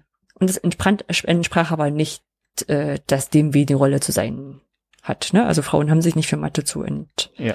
interessieren und sollen zu Hause bleiben. Ähm, deswegen hätte wohl auch Babbage irgendwann die weitere Zusammenarbeit ausgeschlagen. Und ähm, die Beiträge von Ada Lovelace wohl ähm, sind eine Weile in, in Vergessenheit geraten. Mhm. Wobei äh, Turing sie 1950 wohl auch erwähnt hat, und sie sprachen dann von 1980 von der Wiederentdeckung des Ganzen. Wie gesagt, aber da sie erwähnt wurde, so ein paar, äh, paar, paar Leute, die es dann noch wussten, ähm, scheint es noch gegeben zu haben. Ja. Ähm, unabhängig davon, ob man jetzt äh, sagt, ob sie jetzt die erste Programmiererin, ob sie überhaupt Programmiererin nach neuem Verständnis ist, äh, waren egal, also egal wie die, wie die Historiker das bewerten, was klar, was das eine visionäre Denkerin ist, äh, die das Potenzial von Computern über so reines Berechnen hinaus gesehen hat. Und es ist gut, dass ich ein T-Shirt von ihr habe. genau. Äh, was ist noch so passiert? Es gibt genau diese Programmiersprache Ada, die auf äh, äh, die auf sie zurückführt in, in der Bezeichnung. Es gibt Lovelace Medal, äh, die von der British Computer Society äh, ver verliehen wird. Es gibt diverse Frauenförderungsprojekte, die ihren Namen haben. Und, was ich auch äh, noch gefunden habe, ist ein Projekt äh, Cardano. Das ist so, die haben so eine Kryptowährung erfunden und die heißt auch ADA. Hm. Nach ihr benannt. Da kannst du dann den halben Bitcoin in keine Ahnung wie viel, also wahrscheinlich ist es weniger wert, äh, wie das so ist, äh, in, in, in 100 ADAs überweisen oder so. Das hätten wir, das hätten wir mal antworten können. Ob man es nicht auch in ADAs überweisen kann. Ja, es gibt ja keine Kontaktmöglichkeit. Ah, Es gibt ja nur die, das äh, die Bitcoin-Ding. Wallet. Äh, Ja. Das ist keine Ahnung, Nummer. Mhm. Ja. Ähm, gut. Äh, also da von daher abschließend mit einem Zitat, was, was mir nur ganz gut gefallen hat. Die Maschine kann nur das tun, was wir ihr zu befehlen vermögen. Sie kann äh, unsere kann nur unserer Analyse folgen. Sie hat jedoch keine Fähigkeiten zu erkenntnisanalytische Verhältnisse oder Wahrheiten. Mhm. Könnte man jetzt in KI-Zeiten auch nochmal ein Fragezeichen dahinter setzen, aber ähm, zumindest in der, in der Beurteilung des Ganzen gehe ich da auf alle Fälle mit. Hm, Naja, soweit, das wird ja diskutiert. Naja, also klar, ne, also andersrum, die, die so, so eine KI kann ja, ähm, kann ja Ergebnisse zutage bringen, die man vorher noch nicht gewusst hat, aber bewerten müssen wir sie immer noch selber. Ja, ich würde sagen, die KI weiß das ja nicht selber. Das ist das Ding. Ja, das stimmt. ja. ja. Nee, also von daher, ähm, ich habe mich damit länger auseinandergesetzt, wer diese Frau eigentlich so war. Und kann das jetzt immer erklären mit meinem T-Shirt, wenn ich das T-Shirt anziehe. ja. Ja, sehr cool. ja. Gut, Wie gesagt, gesagt, doch zum nächsten Mal alle meine T-Shirts durch. Und dann machen wir eine 20-Stunden-Sendung. Ja. Anja und Olli zeigen, äh, können wir einen zweiten Podcast aufmachen. Anja und Olli erklären T-Shirts. Ja, warum Und nicht? das können wir dann ins Englische übersetzen und dann QWERTY verkaufen, das Konzept. ja, können wir machen. Hm. Gut. Gut. Kommen wir zur Fundgrube. Es ist eigentlich deine, deine Fundgrube. Ich könnte nur den Einstieg machen. Dann machen wir einen Einstieg. Also wir haben, ich habe nur gesagt, also 4 ist Trending, weil irgendwie das, äh, die Version 4 von zwei doch größeren Sachen jetzt, äh, naja, eine große und eine kleine. Genau, zumindest zu der Aufgeguckt ein 4 ist. kann ich was sagen. Und zwar, äh, oh, jetzt muss ich kurz graben. Ist wahrscheinlich, mh, man kann, also es geht um den Raspberry Pi. Der Raspberry Pi ist ein äh, sehr kleiner, sehr günstiger und früher sehr low äh, powered äh, Computer. Oder ein Platine mit dem Wesentlichen, kein, also, also es ist ein ganzer Computer, ist egal. Jetzt ist Ähm, ein ganzer Computer. Ne, es war vorher auch ein ganzer Computer. Ja. Aber jetzt nennen sie es auch so. Tastatur und so weiter muss man dran stecken und Monitor und so weiter und so fort, aber es war alles da. Ist halt sehr klein, ist so groß wie eine, weiß nicht, Zigarettenschachtel. Äh, zumindest war die erste Version so groß, ich weiß gar nicht. Ja, ja, Ja, im Land der Nichtraucher weiß man nicht mehr, wie groß Zigarettenschachteln sind. ja ähm, Das ist kleiner als dein Handy. nicht so, genau, Meistens. nicht so groß. ähm, genau, ich muss überlegen, zweit, wann habe ich mir den ersten gekauft? 2012? Wenn ich jetzt raten müsste, 2012. Äh, kam der erste raus, ähm, die, oder die erste Version, wie gesagt, ich glaube, der hat damals auch so 30 Euro gekostet. Also ein vollwertiger Computer, jetzt nicht mit Superleistung und ich habe mir dann irgendwann den zweiten gekauft und ähm, hab den das, also mit, man kann mit dem sehr viel, sehr einfach basteln, ähm, der ist super. Und inzwischen kommt Version 4 raus. Ja. Deshalb die 4. Wolltest- wolltest Genau, am Montag sagen, ist er nur sagen, rausgekommen. Es kommt jetzt die 4. Genau, also es hat auch wirklich nochmal ein Update gegeben. Ich habe ähm, hatte mich vorher schon ein bisschen reingelesen, habe dann auch ein, ein echt cooles Video von den Sertronics-Leuten äh, mir angeschaut, wo sie es ausgepackt haben und auch wirklich, ich sag mal so, selbst für Leute, die damit noch nicht groß gearbeitet haben, auch mal wirklich einzeln die Sachen durchgegangen und äh, geguckt, was ist eigentlich welcher Bestandteil und was haben sie darin verbessert oder verändert. Ne? Und du kannst jetzt zum Beispiel kannst jetzt zwei Monitore ranhängen, also es sind zwei HDMI-Ausgänge, Mhm. könntest damit zwei Monitore ranhängen. Ähm, du hast Bluetooth, äh, im USB 3.0, ne, ist die, ist die blaue Variante. Ja. Also du kannst Sachen äh, besser, schneller laden. Du kannst, äh, es hat, hat eine, einen besseren Prozessor, es hat deutlich höheren Arbeitsspeicher. Also du kannst damit jetzt auch das Dokumentensystem der Stadt Lübeck betreiben. Ja, man, ja, nicht nur das, man macht, ähm, ist jetzt wieder H5P, aber das hat mir mal jemand geschrieben, äh, dass er ähm, sich so einen kleinen Raspberry Pi genommen hat, ich glaube auch den zweiten. Und ähm, wie gesagt, man, man kann es einfach basteln und, und Sachen machen. Und er hat wirklich eine Software gebastelt, hat jetzt dann Linux draufgehauen und hat einen Webserver draus gemacht und WordPress drauf gemacht und H5P drauf gemacht. Und der benutzt ihn wohl in der Schule, um ohne Netzzugang halt auch ähm, interaktive Aufgaben an seine Schüler verteilen zu können oder sowas. Und ich dachte ja echt, das geht, weil so viel Leistung hat das Ding halt auch. Also es hat dann doch erstaunlich viel. Und er meinte, nö, es geht problemlos. Also war ich selber überrascht. Ja. Sowas kann man damit zum Beispiel machen. Oder, also spannender ist natürlich eigentlich so die, so die ähm, Hardware-Ansteuerung, die man machen kann. Also es hat eine, der hat eine, eine sehr einfach ansprechbare Schnittstelle, so fast wie der C64 früher. Da hieß es noch User-Port, weil das für die Nutzer sein sollte. Ähm, da kann man halt ganz einfach Pins quasi an- und ausschalten und dann Lämpchen steuern oder was man halt möchte. Ist super. Aber auch so, ich sag mal so, man kann sich auch ähm, so ein einfaches Raspbian, also Betriebssystem draufpacken, dann hat man halt ein, äh, ein Linux, was mittlerweile nicht mehr so aussieht wie äh, also wie schlimm, sondern Oh, das ist schon Zum lange Teil. nicht mehr. Nun komm auf. ja, aber ich war überrascht. Ich habe ja lange nicht damit gearbeitet. Ich habe im Studium mir das angeguckt, habe festgestellt, oh, das ist ganz schön kompliziert. Machst du so, Windows weiter? So lange, okay. Und dann, dann habe ich ein Raspberry Pi das Ding draufgepackt und dachte so, ey, das ist ja cool. Also vor allem auch, ähm, weil ja, weil ja LibreOffice war oder OpenOffice, von beiden war ich schon, schon drauf äh, mit, mit auf dem Betriebssystem und ähm, da war schon, war schon einiges drauf. Ich habe auch, äh, mir vorstellen, wir haben meinen, ich habe einen Blogartikel geschrieben damals, als ich das erste Raspberry Pi Projekt gemacht habe, wo ich auch einfach nur über eine LED-Leiste ähm, Schrift laufen lassen wollte. Also das ist schon cool. Also man, dafür war es überdimensioniert, einen Pi dran zu hängen. Das, deswegen so ein Zero Plus, aber aber das war schon schon auch sehr schnell lernbar. Ja. Nee, das, das war ja so mit so eine, eine Idee, dass man eben einen sehr günstigen Rechner hat, den man sich auch äh, für in, in Schulen und so leisten kann oder als Schüler Ja. leisten kann, um damit eben so einfach so Sachen auszuprobieren. Also so wer Mhm. wohl Programmieren, da gibt's ja auch, ich glaube, ja, Scratch heißt das Ding, was da drauf ist, so als einfache, ein bisschen grafisch orientierte Programmiersprache bis hin zu Hardware-Basteleien. Und ähm, man kann auch ähm, man kann auch so Sachen drauf machen wie also was wo, wo es schon vorgefertigte Lösungen für gibt, ähm, so so Computerspiele draufhauen. Mhm. Ganz gerne auch Retro-Spiele. Ja. Also Super Mario und da kann man auch die USB-Controller dazu kaufen, fühlt sich fast an wie früher. also ist schon ist schon eine tolle Sache. Also den gibt's jetzt in der vierten Version, in dem Video, was verlinkt ist, wird es echt genau beschrieben, wird auch beschrieben, ähm, was man was man jetzt für Änderungen hat. Also zum Beispiel hat, hat er zum Beispiel äh, erzählt, man könnte zum Teil die SD-Karten, wenn man die in den, in den alten, in den Dreier- oder Zweier äh, Raspberries äh, bespielt hat, man braucht ein neues Betriebssystem. Also das ähm, ist wohl nicht mehr kompatibel mit dem alten. Ah, Ja? ist ein anderer Chip oder was ist das? Mhm. Nee, Ah. also das ist wohl tatsächlich so, dass man, äh, dass die ein Update brauchen. Was natürlich für die Bastler kein Problem ist, weil dann können sie Sachen nochmal machen. Ist, ist, ist, kann ich mir angucken, aber Genau. Und man kann ja trotzdem den alten Raspberry Pi noch nutzen. Der ist ja deswegen nicht schlecht. die nicht schlecht. Genau. Ja, und genauso haben sie dann erklärt noch, welche, äh, welche Zusatz, ähm, welche, welche Zusatz, zu, welche Zubehörteile noch passen und nicht passen. Also Gehäuse passen zum Beispiel nicht.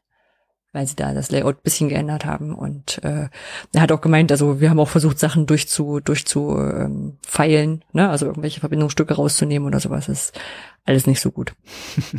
Ja, oder dann haben sie aber erklärt, welche Adapter man nehmen kann, um eben alte Sachen wieder zu verwenden oder auch mit dem ähm, mit dem Netzteil.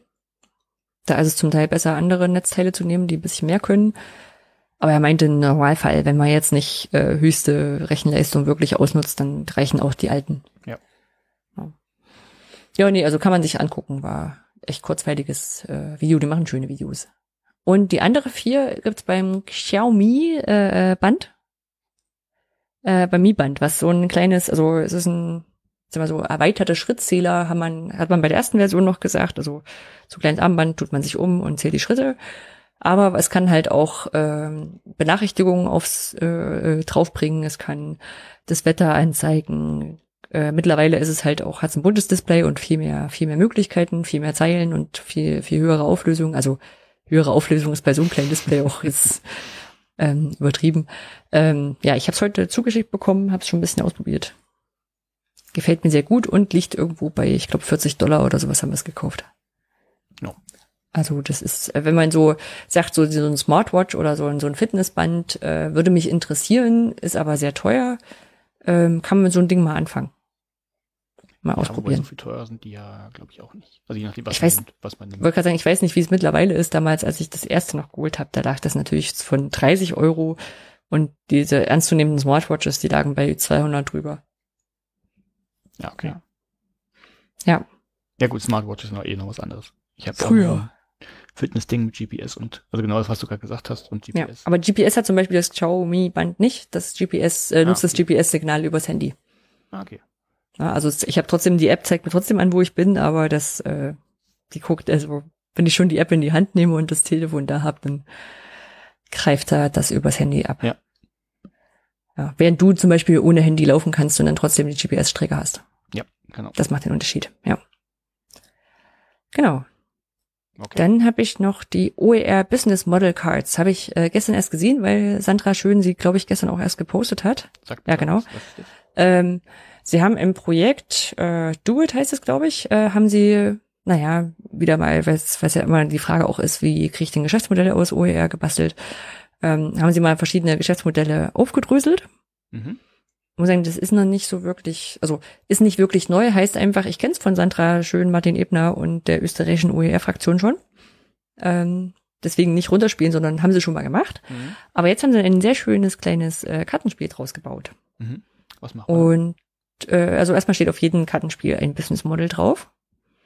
Und ähm, sie hat so in ihrem ersten kleinen Blogartikel jetzt äh, gesagt, naja, man könnte jetzt einerseits sagen, such dir die drei Modelle aus, die am besten zu deinem Geschäftsmodell passen. Mhm. Oder halt auch sowas wie, ich meine, so gerade in der Geschäftsmodellentwicklung kommt es ja auch drauf an, da mal Sachen anders hinter zu hinterfragen, wie man es, äh, als man als man das ähm, vielleicht üblicherweise tun würde, dann kann man einfach sich eine Karte schnappen und überlegen, wie das zu dem Projekt passen könnte. Okay. Ja, so. Passt natürlich dann nicht immer, aber das ist halt so zum, zum, zum Entwickeln von Geschäftsmodellideen. Mhm. Ja. Und äh, weil es mir gestern auch über den Weg gelaufen ist, ähm, Joachim Wedekind ist, ähm, kenne ich aus dem, aus dem E-Learning-Sektor, aber ich meine, der ist damals in die Rente verabschiedet worden, als ich mich gerade angefangen habe, mit E-Learning zu beschäftigen. Also einer eher auch der obergespannte Steine, wobei ich glaube, er war eher auch so der, der, der Praktiker. Wobei er auch an der Hochschule gelehrt hat. Also es ist jetzt nicht, dass sich das widerspricht, sondern, aber es war halt nicht nur der rein theoretische Typ. Ne? Und der hat ein Buch geschrieben über digitale Kunst und hat auf einer Webseite, die, um die es mir geht, ähm, Projekte ähm, verlinkt oder, oder dargestellt, gesammelt, ähm, wo man kunstähnlich aussehende Grafiken, sage ich mal jetzt so, ähm, die über Algorithmen erstellt wird, gesammelt hat. Mhm. Na, also die sind dann alle auch so noch äh, mehrere Striche, Fraktale, ne, Fraktale sind glaube ich nicht dabei, aber so besonders angeordnete Kreise oder sowas. Ne? Und ähm, das Schöne ist, dass dort zu jedem Projekt auch der ähm, der Code verlinkt ist. Mhm. Und zwar in Form von so einem Snap-Code. Also Snap ist so ähnlich wie Scratch, halt eine grafische Programmierung, wo man nicht wissen muss, wie jetzt das wirklich heißt, sondern sich so die Blöcke hin und her schiebt, wo man sagt, mach erst das, mach dann das. Ja. ja und äh, das ist sehr cool. Dann kann man das äh, sich angucken, dann kann man es verändern, dann kann man damit weiter rumspielen, remixen. Mhm. Das fetzt. Cool. Hätte ich heute mehr Zeit, also hätte ich heute mehr Zeit gehabt, vorher hätte ich mehr damit rumgespielt. Ähm, lacht Olli jetzt deswegen, weil ich schon eine Stunde verschoben habe, weil ich mich noch mal mehr in der Wikipedia festgelesen hatte. Ja. Das zur Fundgruppe. Ja, cool. Dann mhm. auch zur Politik. Genau, zur Politik. Äh, da gab's die Veröffentlichung der nationalen Weiterbildungsstrategie aus dem Bildungsministerium. Bildungs- und Forschungsministerium. Ähm, Weiterbildung ist ja schon seit einer Weile ein Thema und zwar vor allem daran, dass immer beklagt wird, dass die Deutschen weiterbildungsfaul sind und dass man mehr für die Weiterbildung tun müsste und ähm, naja, die Weiterbildung nicht so wirklich gut gefördert wird. Und jetzt gibt es nach, ich glaube, in dem Artikel, den ich äh, verlinken werde, oder verlinkt habe in eurem Fall, ähm, neben der Weiterbildungsstrategie gibt es einen Kommentar dazu, den ich dazu ganz gut fand. Ähm, nach acht Monaten eine Strategie, ein Strategiepapier, ähm, was auch immer so aufgebaut ist, dass die verschiedenen Punkte rausgegriffen wurden und dann verschiedene Partner, sowas wie das äh, Weiterbildung, ähm, wie das wie das Arbeitsamt zum Beispiel und solche Einrichtungen, dann geschrieben haben, äh, wie die Rolle dazu wäre oder ist. Mhm. Und ähm, das kann man sich durchlesen, wird aber ähnlich wie in deinem Paper sicherlich sein. Ich glaube, also mein, mein, weiter, mein, mein Wissenszuwachs war nicht sehr hoch. Okay. Und das war erstmal nur so ein Gefühl, weil ich hatte das in der Bahn mal über, mehr oder weniger überflogen. Also ich hatte vor allem die Punkte gelesen und die, die einzelnen Einordnungen nicht so sehr. Und äh, der Kommentar hat dann aber genau nochmal zusammengefasst, was, wo ich auch dachte, ja, das stimmt, das, das ging mir ähnlich. Ähm, es waren entweder Sachen, die schon so waren oder so sind, ne, also die jetzt nicht wirklich neu sind, und ähm, andererseits Sachen, von denen man schon mal gehört hatte, also die waren jetzt irgendwie sowieso da. So, und der Artikel stellt das auch deutlich in Frage, ob das überhaupt eine Strategie ist. Mhm. Also ist jetzt, ich weiß auch immer nicht, ob das irgendwie so sein muss, dass es dann überraschend neu und ähm, naja, irgendwie so, so, so was wirklich Innovatives sein muss, wenn das eine Politik auffasst, weil die Innovation ja eigentlich woanders herkommt oft und äh, die Politik das Ganze dann fördert oder nicht fördert.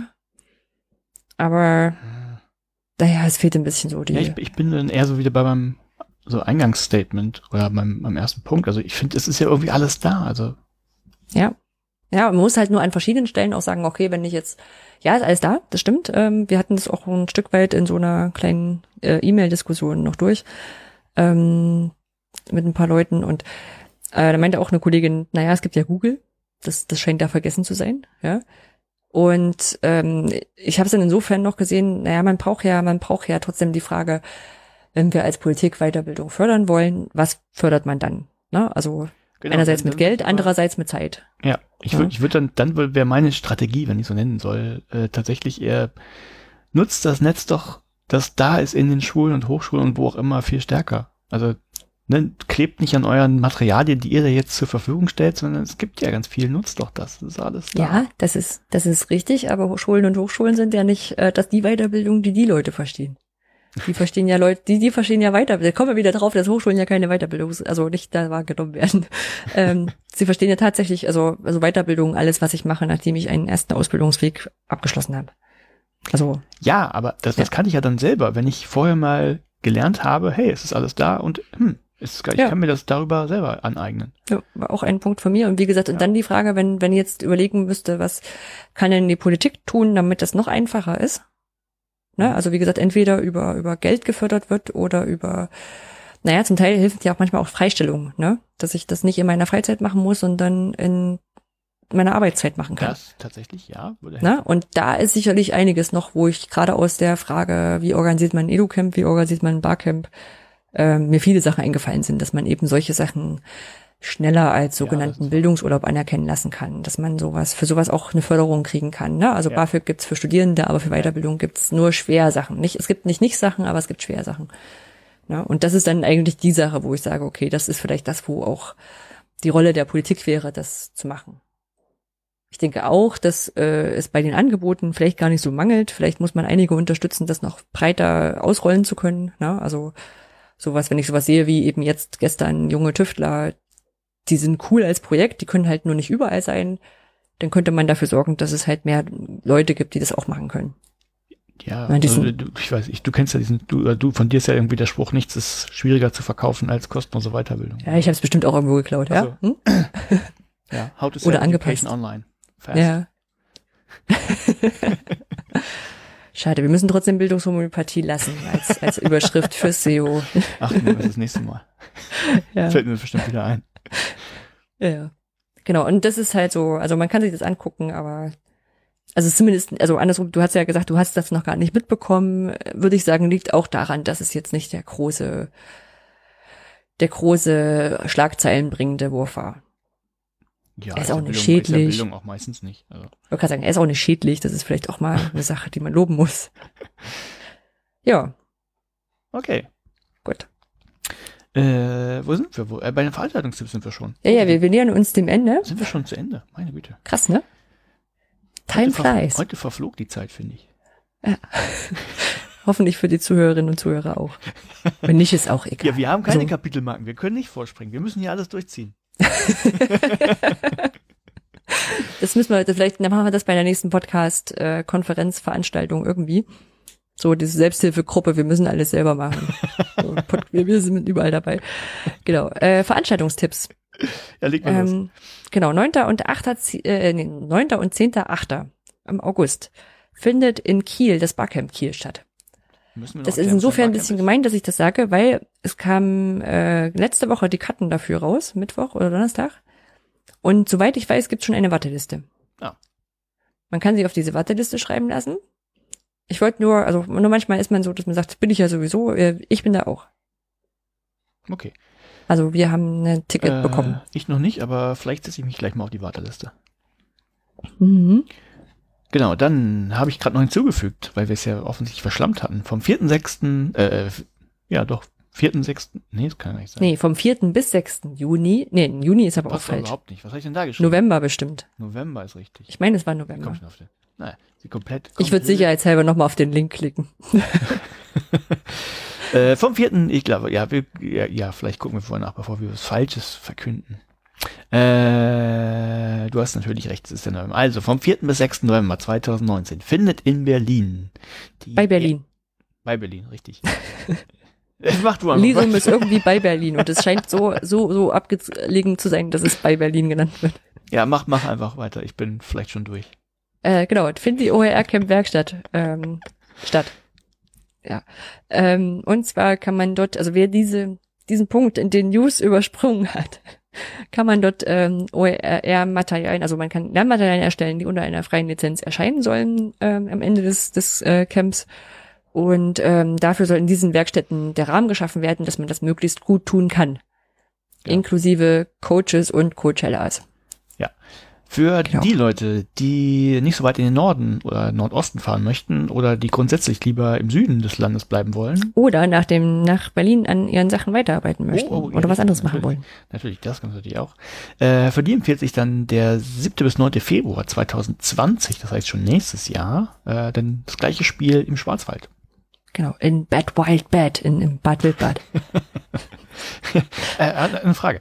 Ähm, OR-Material äh, fällt auch Software drunter oder ist es ganz bewusst rausgehalten? Ich meine, ihr, habt, ihr habt gesagt, äh, du hast gesagt, der Name ist jetzt nicht so, also das heißt nicht Hackathon, um äh, das nicht in, in diese IT-Schiene zu bringen, aber wenn jemand die Idee hätte, man kann ja auch Software da entwickeln oder weiterentwickeln. Ich bin sicher, dann ist der voll der Held oder die. Also das, also, also gerade bei H5P ist ja schon so eine Sache, wo es grenzwertig ist, was, was jetzt man jetzt eigentlich entwickelt.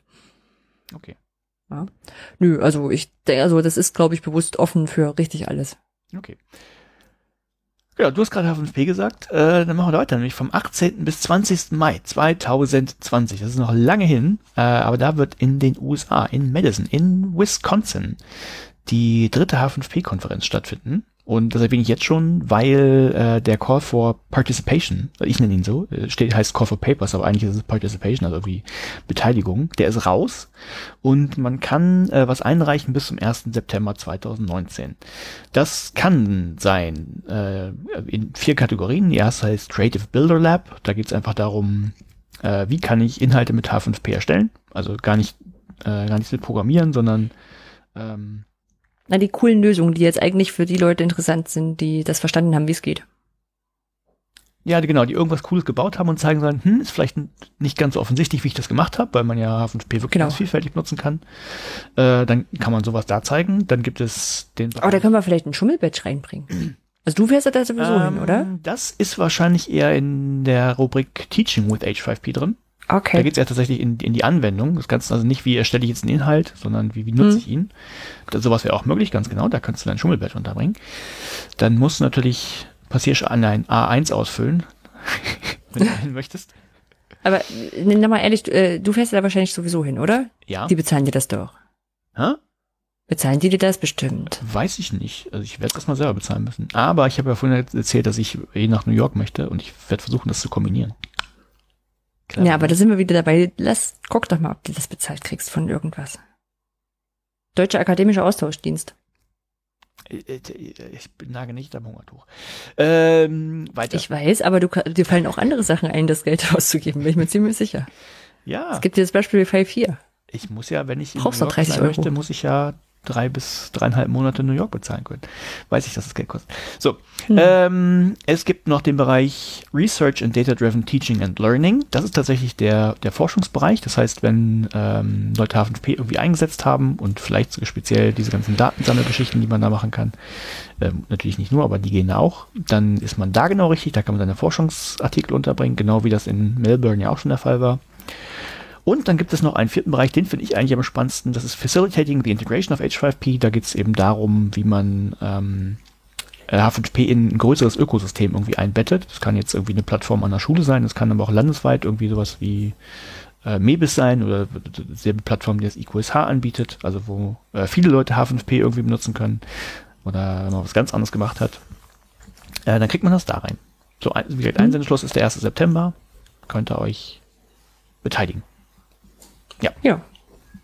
So wie dazu. Wisconsin. Wisconsin. Ist so im äh, mittleren Norden. Heißt das mittlerer Norden? Nee, weiß ich nicht. Echt, das klingt so, als würden die Cowboyhüte tragen. Das schließt sich vielleicht nicht aus, aber ich überlege gerade. Wisconsin hätte ich jetzt immer so als so ein Cowboyhut-Mensch. Nee, wenn ich das hier richtig einsortiere, ist, äh, was haben wir denn da? Äh, Illinois, das ist ja direkt da am, quasi unter Kanada. Hm. Und links daneben, also äh, westlich davon, ist glaube ich Wisconsin. Okay. Hoffentlich stimmt das. Äh, ja, guckt einfach nach, ob stimmt oder nicht, dann meldet euch. dann ähm, kommen wir zu der Weltverbesserungsidee. Und da wäre unser Vorschlag diesmal, also wir, Hintergrund ist ja immer, wir machen einen Podcast, viele Leute sammeln irgendwie Geld ein für Podcasts, machen wir nicht, das machen wir aus Lust und Laune. Aber es gibt natürlich trotzdem äh, viele Möglichkeiten, wie man die Welt ein bisschen besser machen kann, indem man anderen Leuten ein bisschen Geld gibt. Und diesmal schlagen wir vor die Open Knowledge Foundation. Wer die nicht kennt, das ist einfach eine Organisation, die äh, fördert offenes Wissen und ähm, wie sich das in der Gesellschaft widerspiegelt und wie es da einen guten Beitrag zu leisten kann, also sprich demokratische Teilhabe in Richtung, kann sein, irgendwelche Projekte zu ähm, Open Government.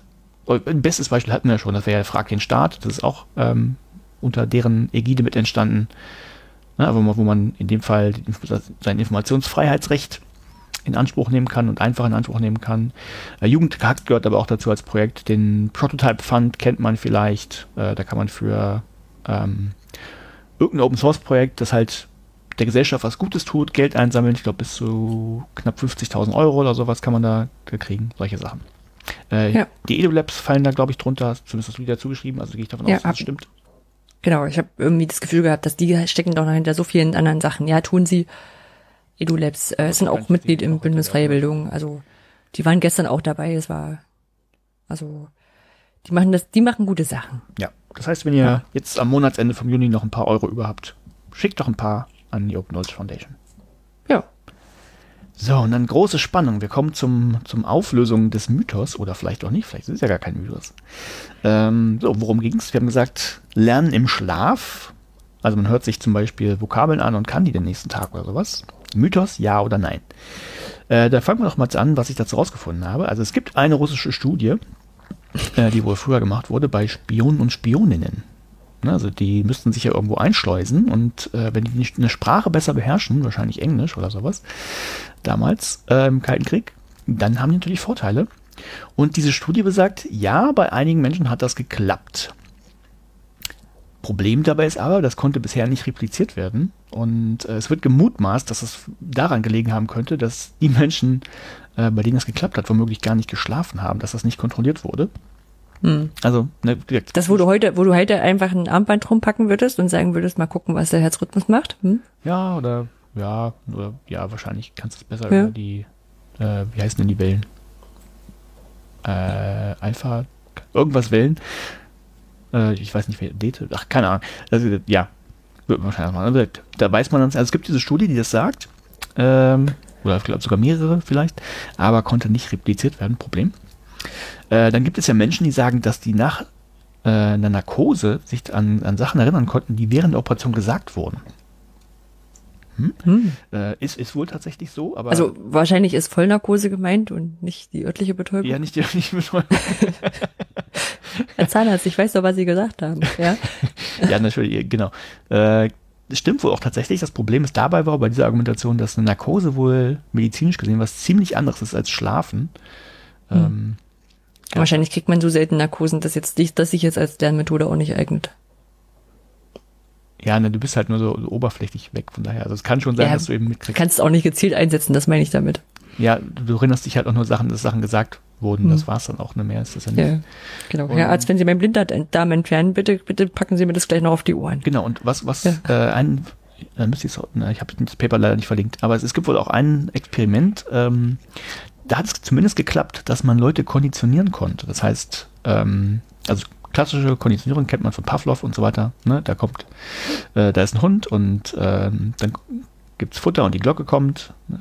Äh, gleichzeitig, wenn es Futter gibt und irgendwann lässt man, äh, gibt es kein Futter und man, es gibt nur die Glocke und trotzdem kommt dieser Speichelfluss äh, automatisch, weil irgendwie man konditioniert das Glocke und Essen gibt es gleichzeitig. Und das hat wohl mit Geräuschen und Gerüchen geklappt. Das heißt, es gab gute Gerüche und schlechte Gerüche und die wurden äh, jeweils mit unterschiedlichen Tönen begleitet. Und dann war es wohl im Wachzustand auch so, dass man, äh, wenn man die Geräusche gehört hat, also die, die, äh, ja, die Geräusche gehört hat, die jeweiligen Gerüche damit irgendwie erwartet hat, dass die jetzt irgendwie kommen. Ähm, also das hat wohl funktioniert, aber ist natürlich nur eine sehr basale Form des Lernens und wo es wirklich keine äh, Anhaltspunkte für gibt, dass man damit irgendwie besser Sprachen lernen könnte oder Vokabeln weiß, nur wenn man die hm. gehört hat. Also von daher leider ein Mythos, dass man im Schlaf lernen ja, würde. Ja, klingt ja, klingt ja auch logisch, ne, dass man diese Geräusche, Gerüche irgendwie sich erinnern, also zumindest äh, unbewusst sich erinnern kann. Ähm, weil du ja, ich sag mal so, dein, so evolutionär gedacht, dein Körper muss ja trotzdem aufpassen, dass du jetzt nicht vom Dinosaurier getrau- äh, ge ge ge gegessen wirst. ne? So, und deswegen musst du ja quasi, also hört er ja zumindest so ein paar gewisse Sachen auch und deswegen, du wachst ja auch auf, wenn, wenn irgendwas laut oder wenn, wenn ein komisches Geräusch ist oder sowas oder Nee, Bei einer es bestimmten ja, Art von ja, Gerüchen gehört Ja, auch. gehört ja auch zum, zum Lernen dazu, ist ja nicht verkehrt, aber es ist eben nicht so, dass äh, ich höre mir jetzt Vokabeln an und kann danach perfekt die Sprache sprechen. Das wird leider nicht Nee. funktionieren. schade. Schade, Schade, ne? schade, schade. Dann brauchen wir doch diese Schnittstelle wie bei Matrix. Ja, das wäre schön. Hm. Dann lade ich mir mal schnell Kisuaheli runter. Ja, wobei, wie gesagt, gerade das Lernen, Lernen macht ja nur dann kein, also wie soll ich sagen, Lernen auf diese Art würdest du ja nur wollen, wenn es wirklich so Sachen sind zum Auswendiglernen oder oder zum Sachen, die man lange üben muss, Vokabeln, Instrument spielen, nur insofern, dass du sagst, ich muss jetzt lange üben, die Finger auch so hinzukriegen. Sitzt dann mit der Gitarre im Bett. Ja, I know Ja. Kung Fu. Hm. Na gut, okay. Dann geht das nicht. Ja, tut, tut mir leid. Habe ich euch wieder was kaputt gemacht. Aber da gibt's bestimmt das immer mal, immer mal Rechercheaufgabe bis zum nächsten Mal, ähm, für die drei Leute, die es jetzt noch hier hören, ähm, das ähm, zu gucken, ob es da irgendwelche pseudowissenschaftlichen Sachen gibt, die die Leute verkauft würden, damit du im Schlaf das lernst. Ganz bestimmt. Gibt es garantiert. Ja, Ganz bestimmt. wahrscheinlich. Falls, falls wir sie jetzt schon finden nach dem, dann, dann packen wir das in die Shownotes. Okay, Jo. dann war's das für heute, ne? Ja, du hast nach Hausmeisterei aufgeschrieben, dass wir 5000 Downloads geklackt haben. Das ist natürlich hab ich das reingeschrieben? Habe ich dachte- bisher nicht Ich gewusst. dachte, du hättest es reingeschrieben. Nee, dann, Nee. Äh, nee das, dann stimmt das aber wohl. Das heißt, wir haben in Summe Also, wenn ich es 5000 reingeschrieben hätte, hätte es nicht gestimmt. Nein, aber dann, dann stimmt die. So. ja, schon klar. Nein, nur offensichtlich haben wir dann, äh, dann stimmt das wohl, dass wir die 5000 Downloads geknackt haben. Hm. Naja, Ja, ja, ach, wie kleines, gesagt, ist ja kleines auch, Jubiläum. Ist ja, wie gesagt, das ist, da kommt wieder gut zusammen, dass wir damit kein Geld verdienen wollen, so und dann Menschen, die Wir haben nicht viel Geld. Ja, Oder wir müssen die Podcasts sowieso sehr teuer verkaufen. ja. Nein, alles gut. Sehr schön. Gut, dann, äh, ich sag mal so, in, in reichlich vier Wochen wieder. Genau, genießt die Sonne. Ja, habt schönen Urlaub, wenn ihr Urlaub habt. Genau. Ich habe mir das vorgenommen. Und dann bis zum nächsten Mal. Macht's gut. Ciao.